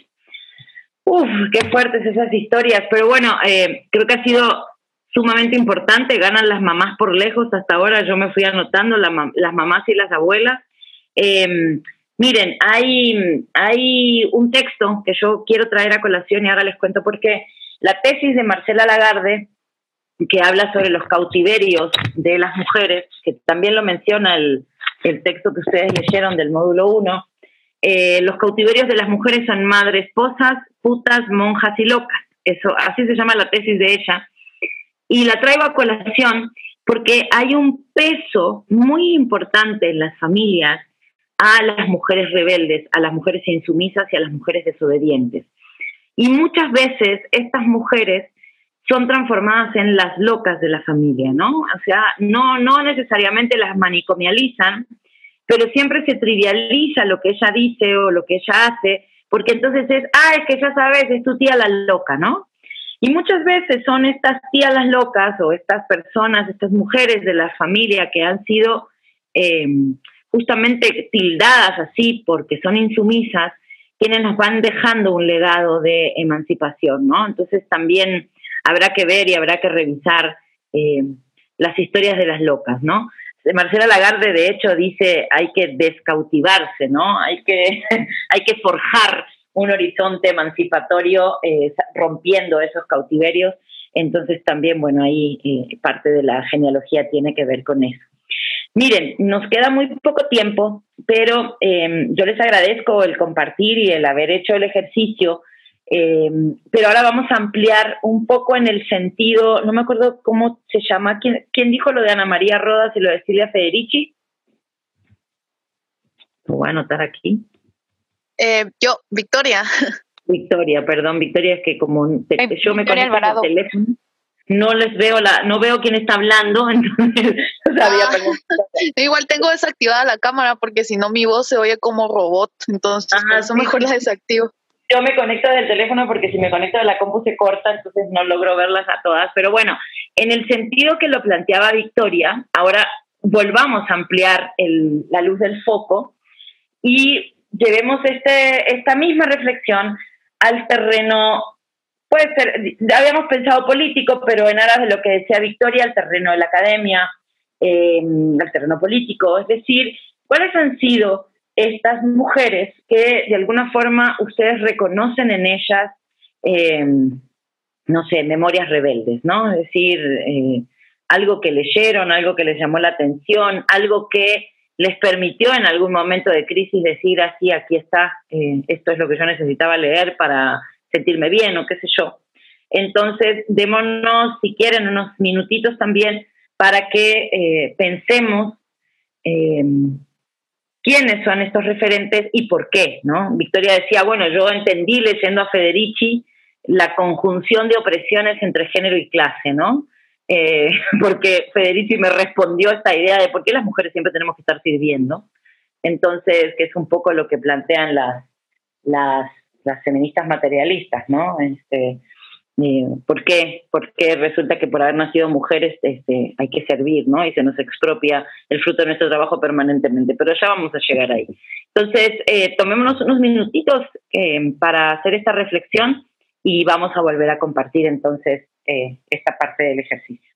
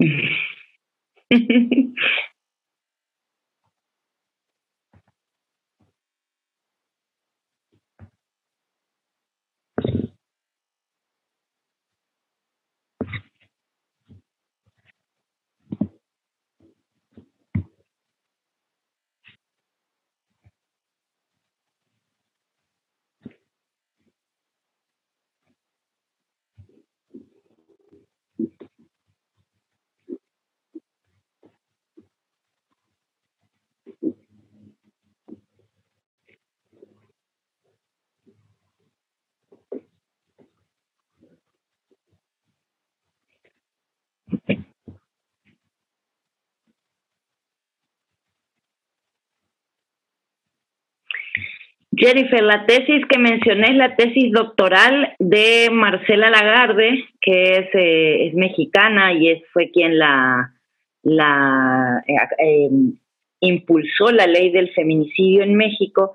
Se llama Los cautiverios de las mujeres, madresposas, monjas, putas y locas o locas y putas, no me acuerdo en qué orden aparece, aparece, pero, pero los cautiverios de las mujeres. Es un texto larguísimo, como de 800 páginas, está en versión electrónica, eh, tú lo podés rastrear y si no lo encontrás, este, me lo pedís y yo lo puedo pasar. La pregunta en concreto sobre alguna autora, puede ser autora Alejandra o puede ser una mujer eh, que tenga trascendencia pública, puede ser una mujer política, puede ser una lideresa, eh, no sé, pensemos en, en, mujeres que nos han marcado y qué, qué nos ha marcado de ellas. Eh, varias, varias están mencionando mujeres desde la academia, ¿no? Eh, ya Victoria nos había dicho que Ana María Rodas y Silvia Federici. Luego Debbie dice, para mí ha sido Marcela Lagarde, Virginia Woolf y Olinda Go.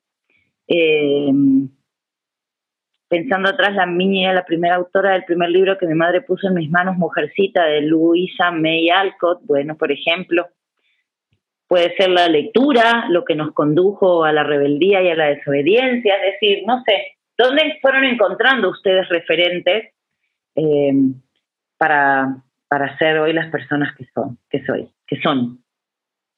Lagarde dice gato, David dice Simón de Beauvoir en Guatemala, en Guatemala Carla de León, Ana Cofiño, Gisela López, quienes han sido mis maestras. Qué bonito.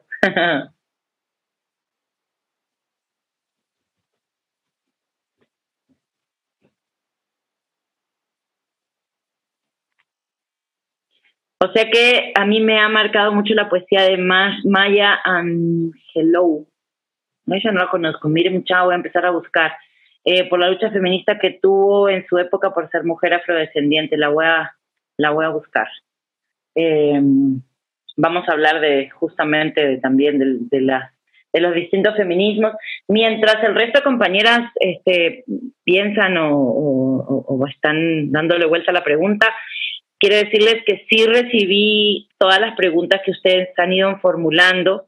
Em, eh, me las hicieron llegar las compañeras de vidas paralelas y eh, las vamos a ir contestando en la medida que vayamos avanzando en las distintas sesiones.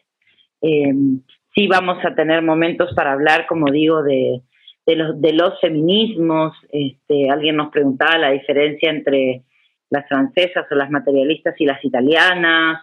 Eh, pero bueno, eso lo vamos a ir trabajando. Mañana, de hecho, Ana y yo vamos a trabajar en torno a la historia del movimiento feminista eh, en Guatemala, del feminista y de mujeres en Guatemala, y yo voy a trabajar particularmente en la historia del movimiento de mujeres lesbianas en Guatemala.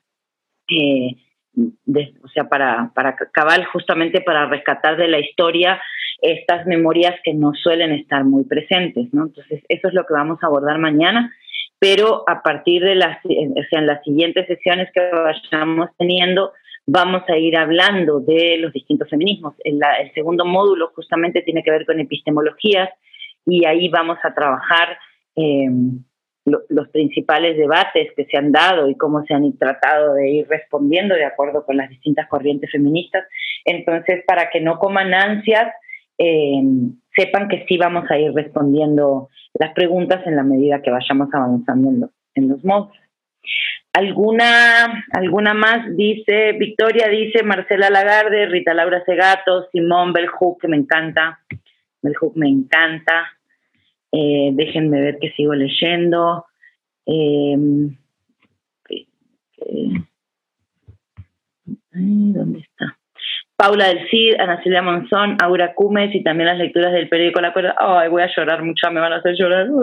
Eh, em, por lo que veo, por lo que voy viendo, ah, bueno, eh, Amarilis dice, y Susana Chacón y otras compañeras de sociedad civil. Sí, eh, bueno, hay, hay como mezcladas mujeres de la academia, mujeres que han activado desde los movimientos, em, pero bueno, habrá que, em, habrá que ir pensando eh, qué fue qué fue lo que nos llamó la atención de estas mujeres, ¿no? Este, no sé, su capacidad de romper con el modelo tradicional, el hecho de hablar en público, de abanderar luchas, bueno, no sé, este, Almodet sí, dicen por ahí. Almodet, les cuento, fue la primera mujer, yo llegué a este país en 2002 con mi hija más grande de dos años y un día estaba yo, no me acuerdo, cuatro grados recién fundado y Almodet se puso a conversar conmigo y Almodet fue la primera mujer en este país que me abrió las puertas y me dijo, llegate a la organización mañana y vamos a hablar. Yo no era, yo en ese momento de feminismo sabía, bueno, tenía algunas luces, de lo que habíamos discutido en Argentina, pero realmente sabía muy poco. Yo me volví feminista en Guatemala, eh, feminista en términos de tener herramientas, ¿no? Siempre fui rebelde toda mi vida, eh, pero yo venía de la militancia izquierda, ¿no? Del feminismo. Y Almodet fue la mujer que me, como les digo, yo llegué a la organización a los pocos días con mi hija muy chiquita y, llegaba al centro de documentación y ahí, y ahí estaba. Así que sí, sí está bueno admitir esos legados y esos apoyos que creo que son, son fundamentales, ¿no? A ver, tengo más, tengo más, déjenme ver que me voy al chat otra vez porque veo que hay más comentarios. Eh, me quedé, me queda acá Marilyn, hay varias mujeres, ay, esta cosa se mueve, perdón, disculpen. Eh, a ver, hay varias mujeres, sin embargo quisiera destacar a dos, Ana María Rodas, Rodas perdón, y Maya Angelou, porque en su, no sé si lo digo bien, seguramente no, pero ya la voy a buscar porque en su poesía encontré la libertad de sentir y pensar como mujer. Le voy a contar a Ana María esto y se va a morir de la emoción porque, porque bueno, ahí la, tengo en un chat, se lo voy a contar. No le voy a decir nombres, pero sí le voy a contar que esto que ustedes dicen tan bonito de ella. Particularmente en el caso de Maya Angelou, por su, por su lucha afrodescendiente, me identifico mucho porque soy una mujer afrodescendiente y busco rescatar esa parte de mi historia familiar. Qué bonito eso. Almaudet, dicen por ahí, debo admitir que soy incipiente en este movimiento, por lo que no me atrevo a hablar en específico de alguna mujer de la historia, sin embargo puedo decir que Simón de Beauvoir es mi primera referencia. Eh, Adriana dice, para las mujeres trans, creo que dentro de la geonología, genealogía y comprender mi transfeminismo es considerar los aportes de Marshall Johnson, una mujer trans negra y trabajadora sexual quien promovió el inicio de la revuelta de Stonewall, pero no podemos descartar que en el marco de esa misma época en Guatemala las mujeres trans éramos aprendidas por usurpación de identidad, siendo el caso de Gladys en 1959 detenida 10 veces por la policía y está documentado en el informe del registro de la Policía Nacional Civil. Así hay muchas mujeres trans comunitarias que han venido aportando para hacer un movimiento que hoy tomó, tomó, fuerza, el cual ha sido acompañado por el movimiento feminista cisgénero para ir tejiendo y encontrando sinergias de lucha. Qué bonito. Yo tengo una compañera feminista en El Salvador llamada Morena Herrera, quien también admiro mucho por su activismo y compromiso y que ha tenido desde hace muchísimos años a favor del derecho a decidir de las mujeres, la conozco a Morena. Pues, bueno, creo que ha sido un ejercicio muy rico de reconocimiento de quienes, de nuestras ancestras, porque cuando yo digo ancestras, ajá, sí. Sí, Silvia, no sé si te puedo mostrar algo que es eh, algo bien bonito que tenemos juntamente tres de las compañeras que estamos aquí en la reunión contigo. Primero que nada, quisiera decir que una de las escritoras, ¿verdad?, que eh, más me ha llamado la atención es Bell Hawks. Desde que, bueno, desde que iniciamos a leer, ¿verdad?, eh, con mis compañeras, el libro El feminismo es para todo el mundo. Yo siento que desde cómo lo abre, desde cómo eh, nos muestra la perspectiva, ¿verdad?, y desde cómo empieza la lucha por los 80 y todo así, siento que es una escritora muy empoderada, una escritora muy empoderada y siento que por medio de sus letras nos empodera a muchas de nosotras, ¿verdad? Y algo que te quería mostrar es este ejemplar que nos, que tenemos tres de las que estamos aquí en, en tu chat, que es em, un ejemplar de la cuerda. Esto es de junio, julio del 2019 y que nos lo hicieron llegar por medio de la UNAMG. Entonces, esta es una de las lecturas también que nos abrió mucho eh, ahí con Jasmine Muñoz y Alejandra Teleguario, que estamos aquí. Entonces, solo quería mostrártelo para, como para traerlo a colación. Me voy con el, me voy con el corazoncito así todo bonito. Eh, sí, pues es un referente súper bonito. la última lectura que yo tuve de la cuerda fue el material que estuvieron dando en el centro histórico para el 8 de marzo, que fue ah, sobre sexualidades. Ese es el último que tengo y de verdad muchas gracias por todo su trabajo. Qué genial. Ay, cómo me alegra. pues bueno, ahí vamos haciendo la lucha y contribuyendo como, como podemos, pero creo que ha sido un bonito ejercicio el que hemos hecho hoy de, de, de eso que digo, reconocimiento de las ancestras. Y ojo que a veces digo ancestras y parece que me estoy refiriendo a, a las mujeres de hace muchos siglos atrás. Y, y no solo, ¿no? Es decir, las ancestras, las que nos abrieron camino, las que abrieron brecha, son mujeres como estas que hemos nombrado, ¿no? Que están, que nos acompañan, que son contemporáneas, pero que sí definitivamente con su, con su lucha nos abrieron la posibilidad de estar hoy donde estamos y de, y de estar contribuyendo desde nuestros espacios a, ese camino emancipatorio. Así que, pues bueno, ya casi siendo la hora de, despedirnos, no sé si alguna quiere hacer algún comentario más sobre lo que estuvimos hablando hoy. Si no, eh, eh, eso, mañana, ahí, si no han leído el módulo, yo les, les las invito a, que le den una revisada porque justamente, sobre todo la parte final que tiene todas las reflexiones sobre el movimiento de mujeres, quizás este como para hacerlo más dialogado mañana, ¿verdad? Pero dejo, antes de despedirme, entonces otra vez el micrófono a ustedes por si quisieran agregar alguna cosa o, o bueno, quedarnos con alguna inquietud. Ale dice, yo también había escuchado sobre ti, Silvia, eres un referente, ay, voy a llorar, referente fortísima. Les voy a leer todo porque se me fue de la pantalla. Pero dice, Eres una referente fuertísima también. Qué gusto compartir contigo este espacio. Ay, gracias, chicas. Voy a, voy a, me, me, van a emocionar. gracias, sí. Son. Bueno, yo ayer decía en otro espacio que estoy también con chicas de, de Shela, les decía que eh, esta es, lo, es una de las cosas que a mí más me gusta hacer, ¿no? A mí me encanta compartir y yo realmente el, toda esta parte del, facilitar procesos este, de debate me encantan, entonces al contrario, agradecida soy yo por tener la posibilidad. Mar Pilar dice, entre mis referencias de Guatemala están Ana Cecilia Monzón y Lizzy Rojas, y Lizzy, que bueno, falleció el año, pasado el año pasado, creo que, o este año, no me acuerdo. Fuera del país está Marcela Lagarde, Amelia Valcárcel, Amelia Moros, Simón de Bugar, también eh, Paul Preciado y Judith Butler. Bien, me voy a volver por este lado. Pues bueno, no sé si hay algún otro comentario.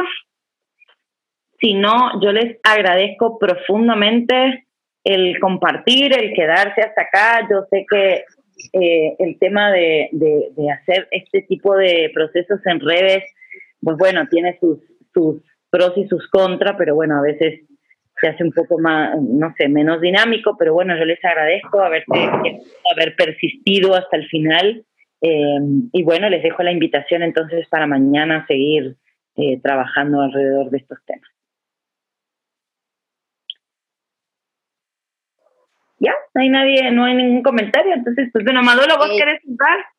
Silvia, yo le quería decir algo. Sí.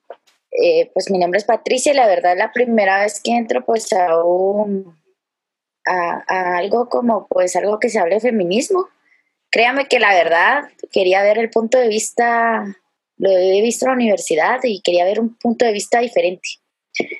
Y créame que estas dos horas no las sentí.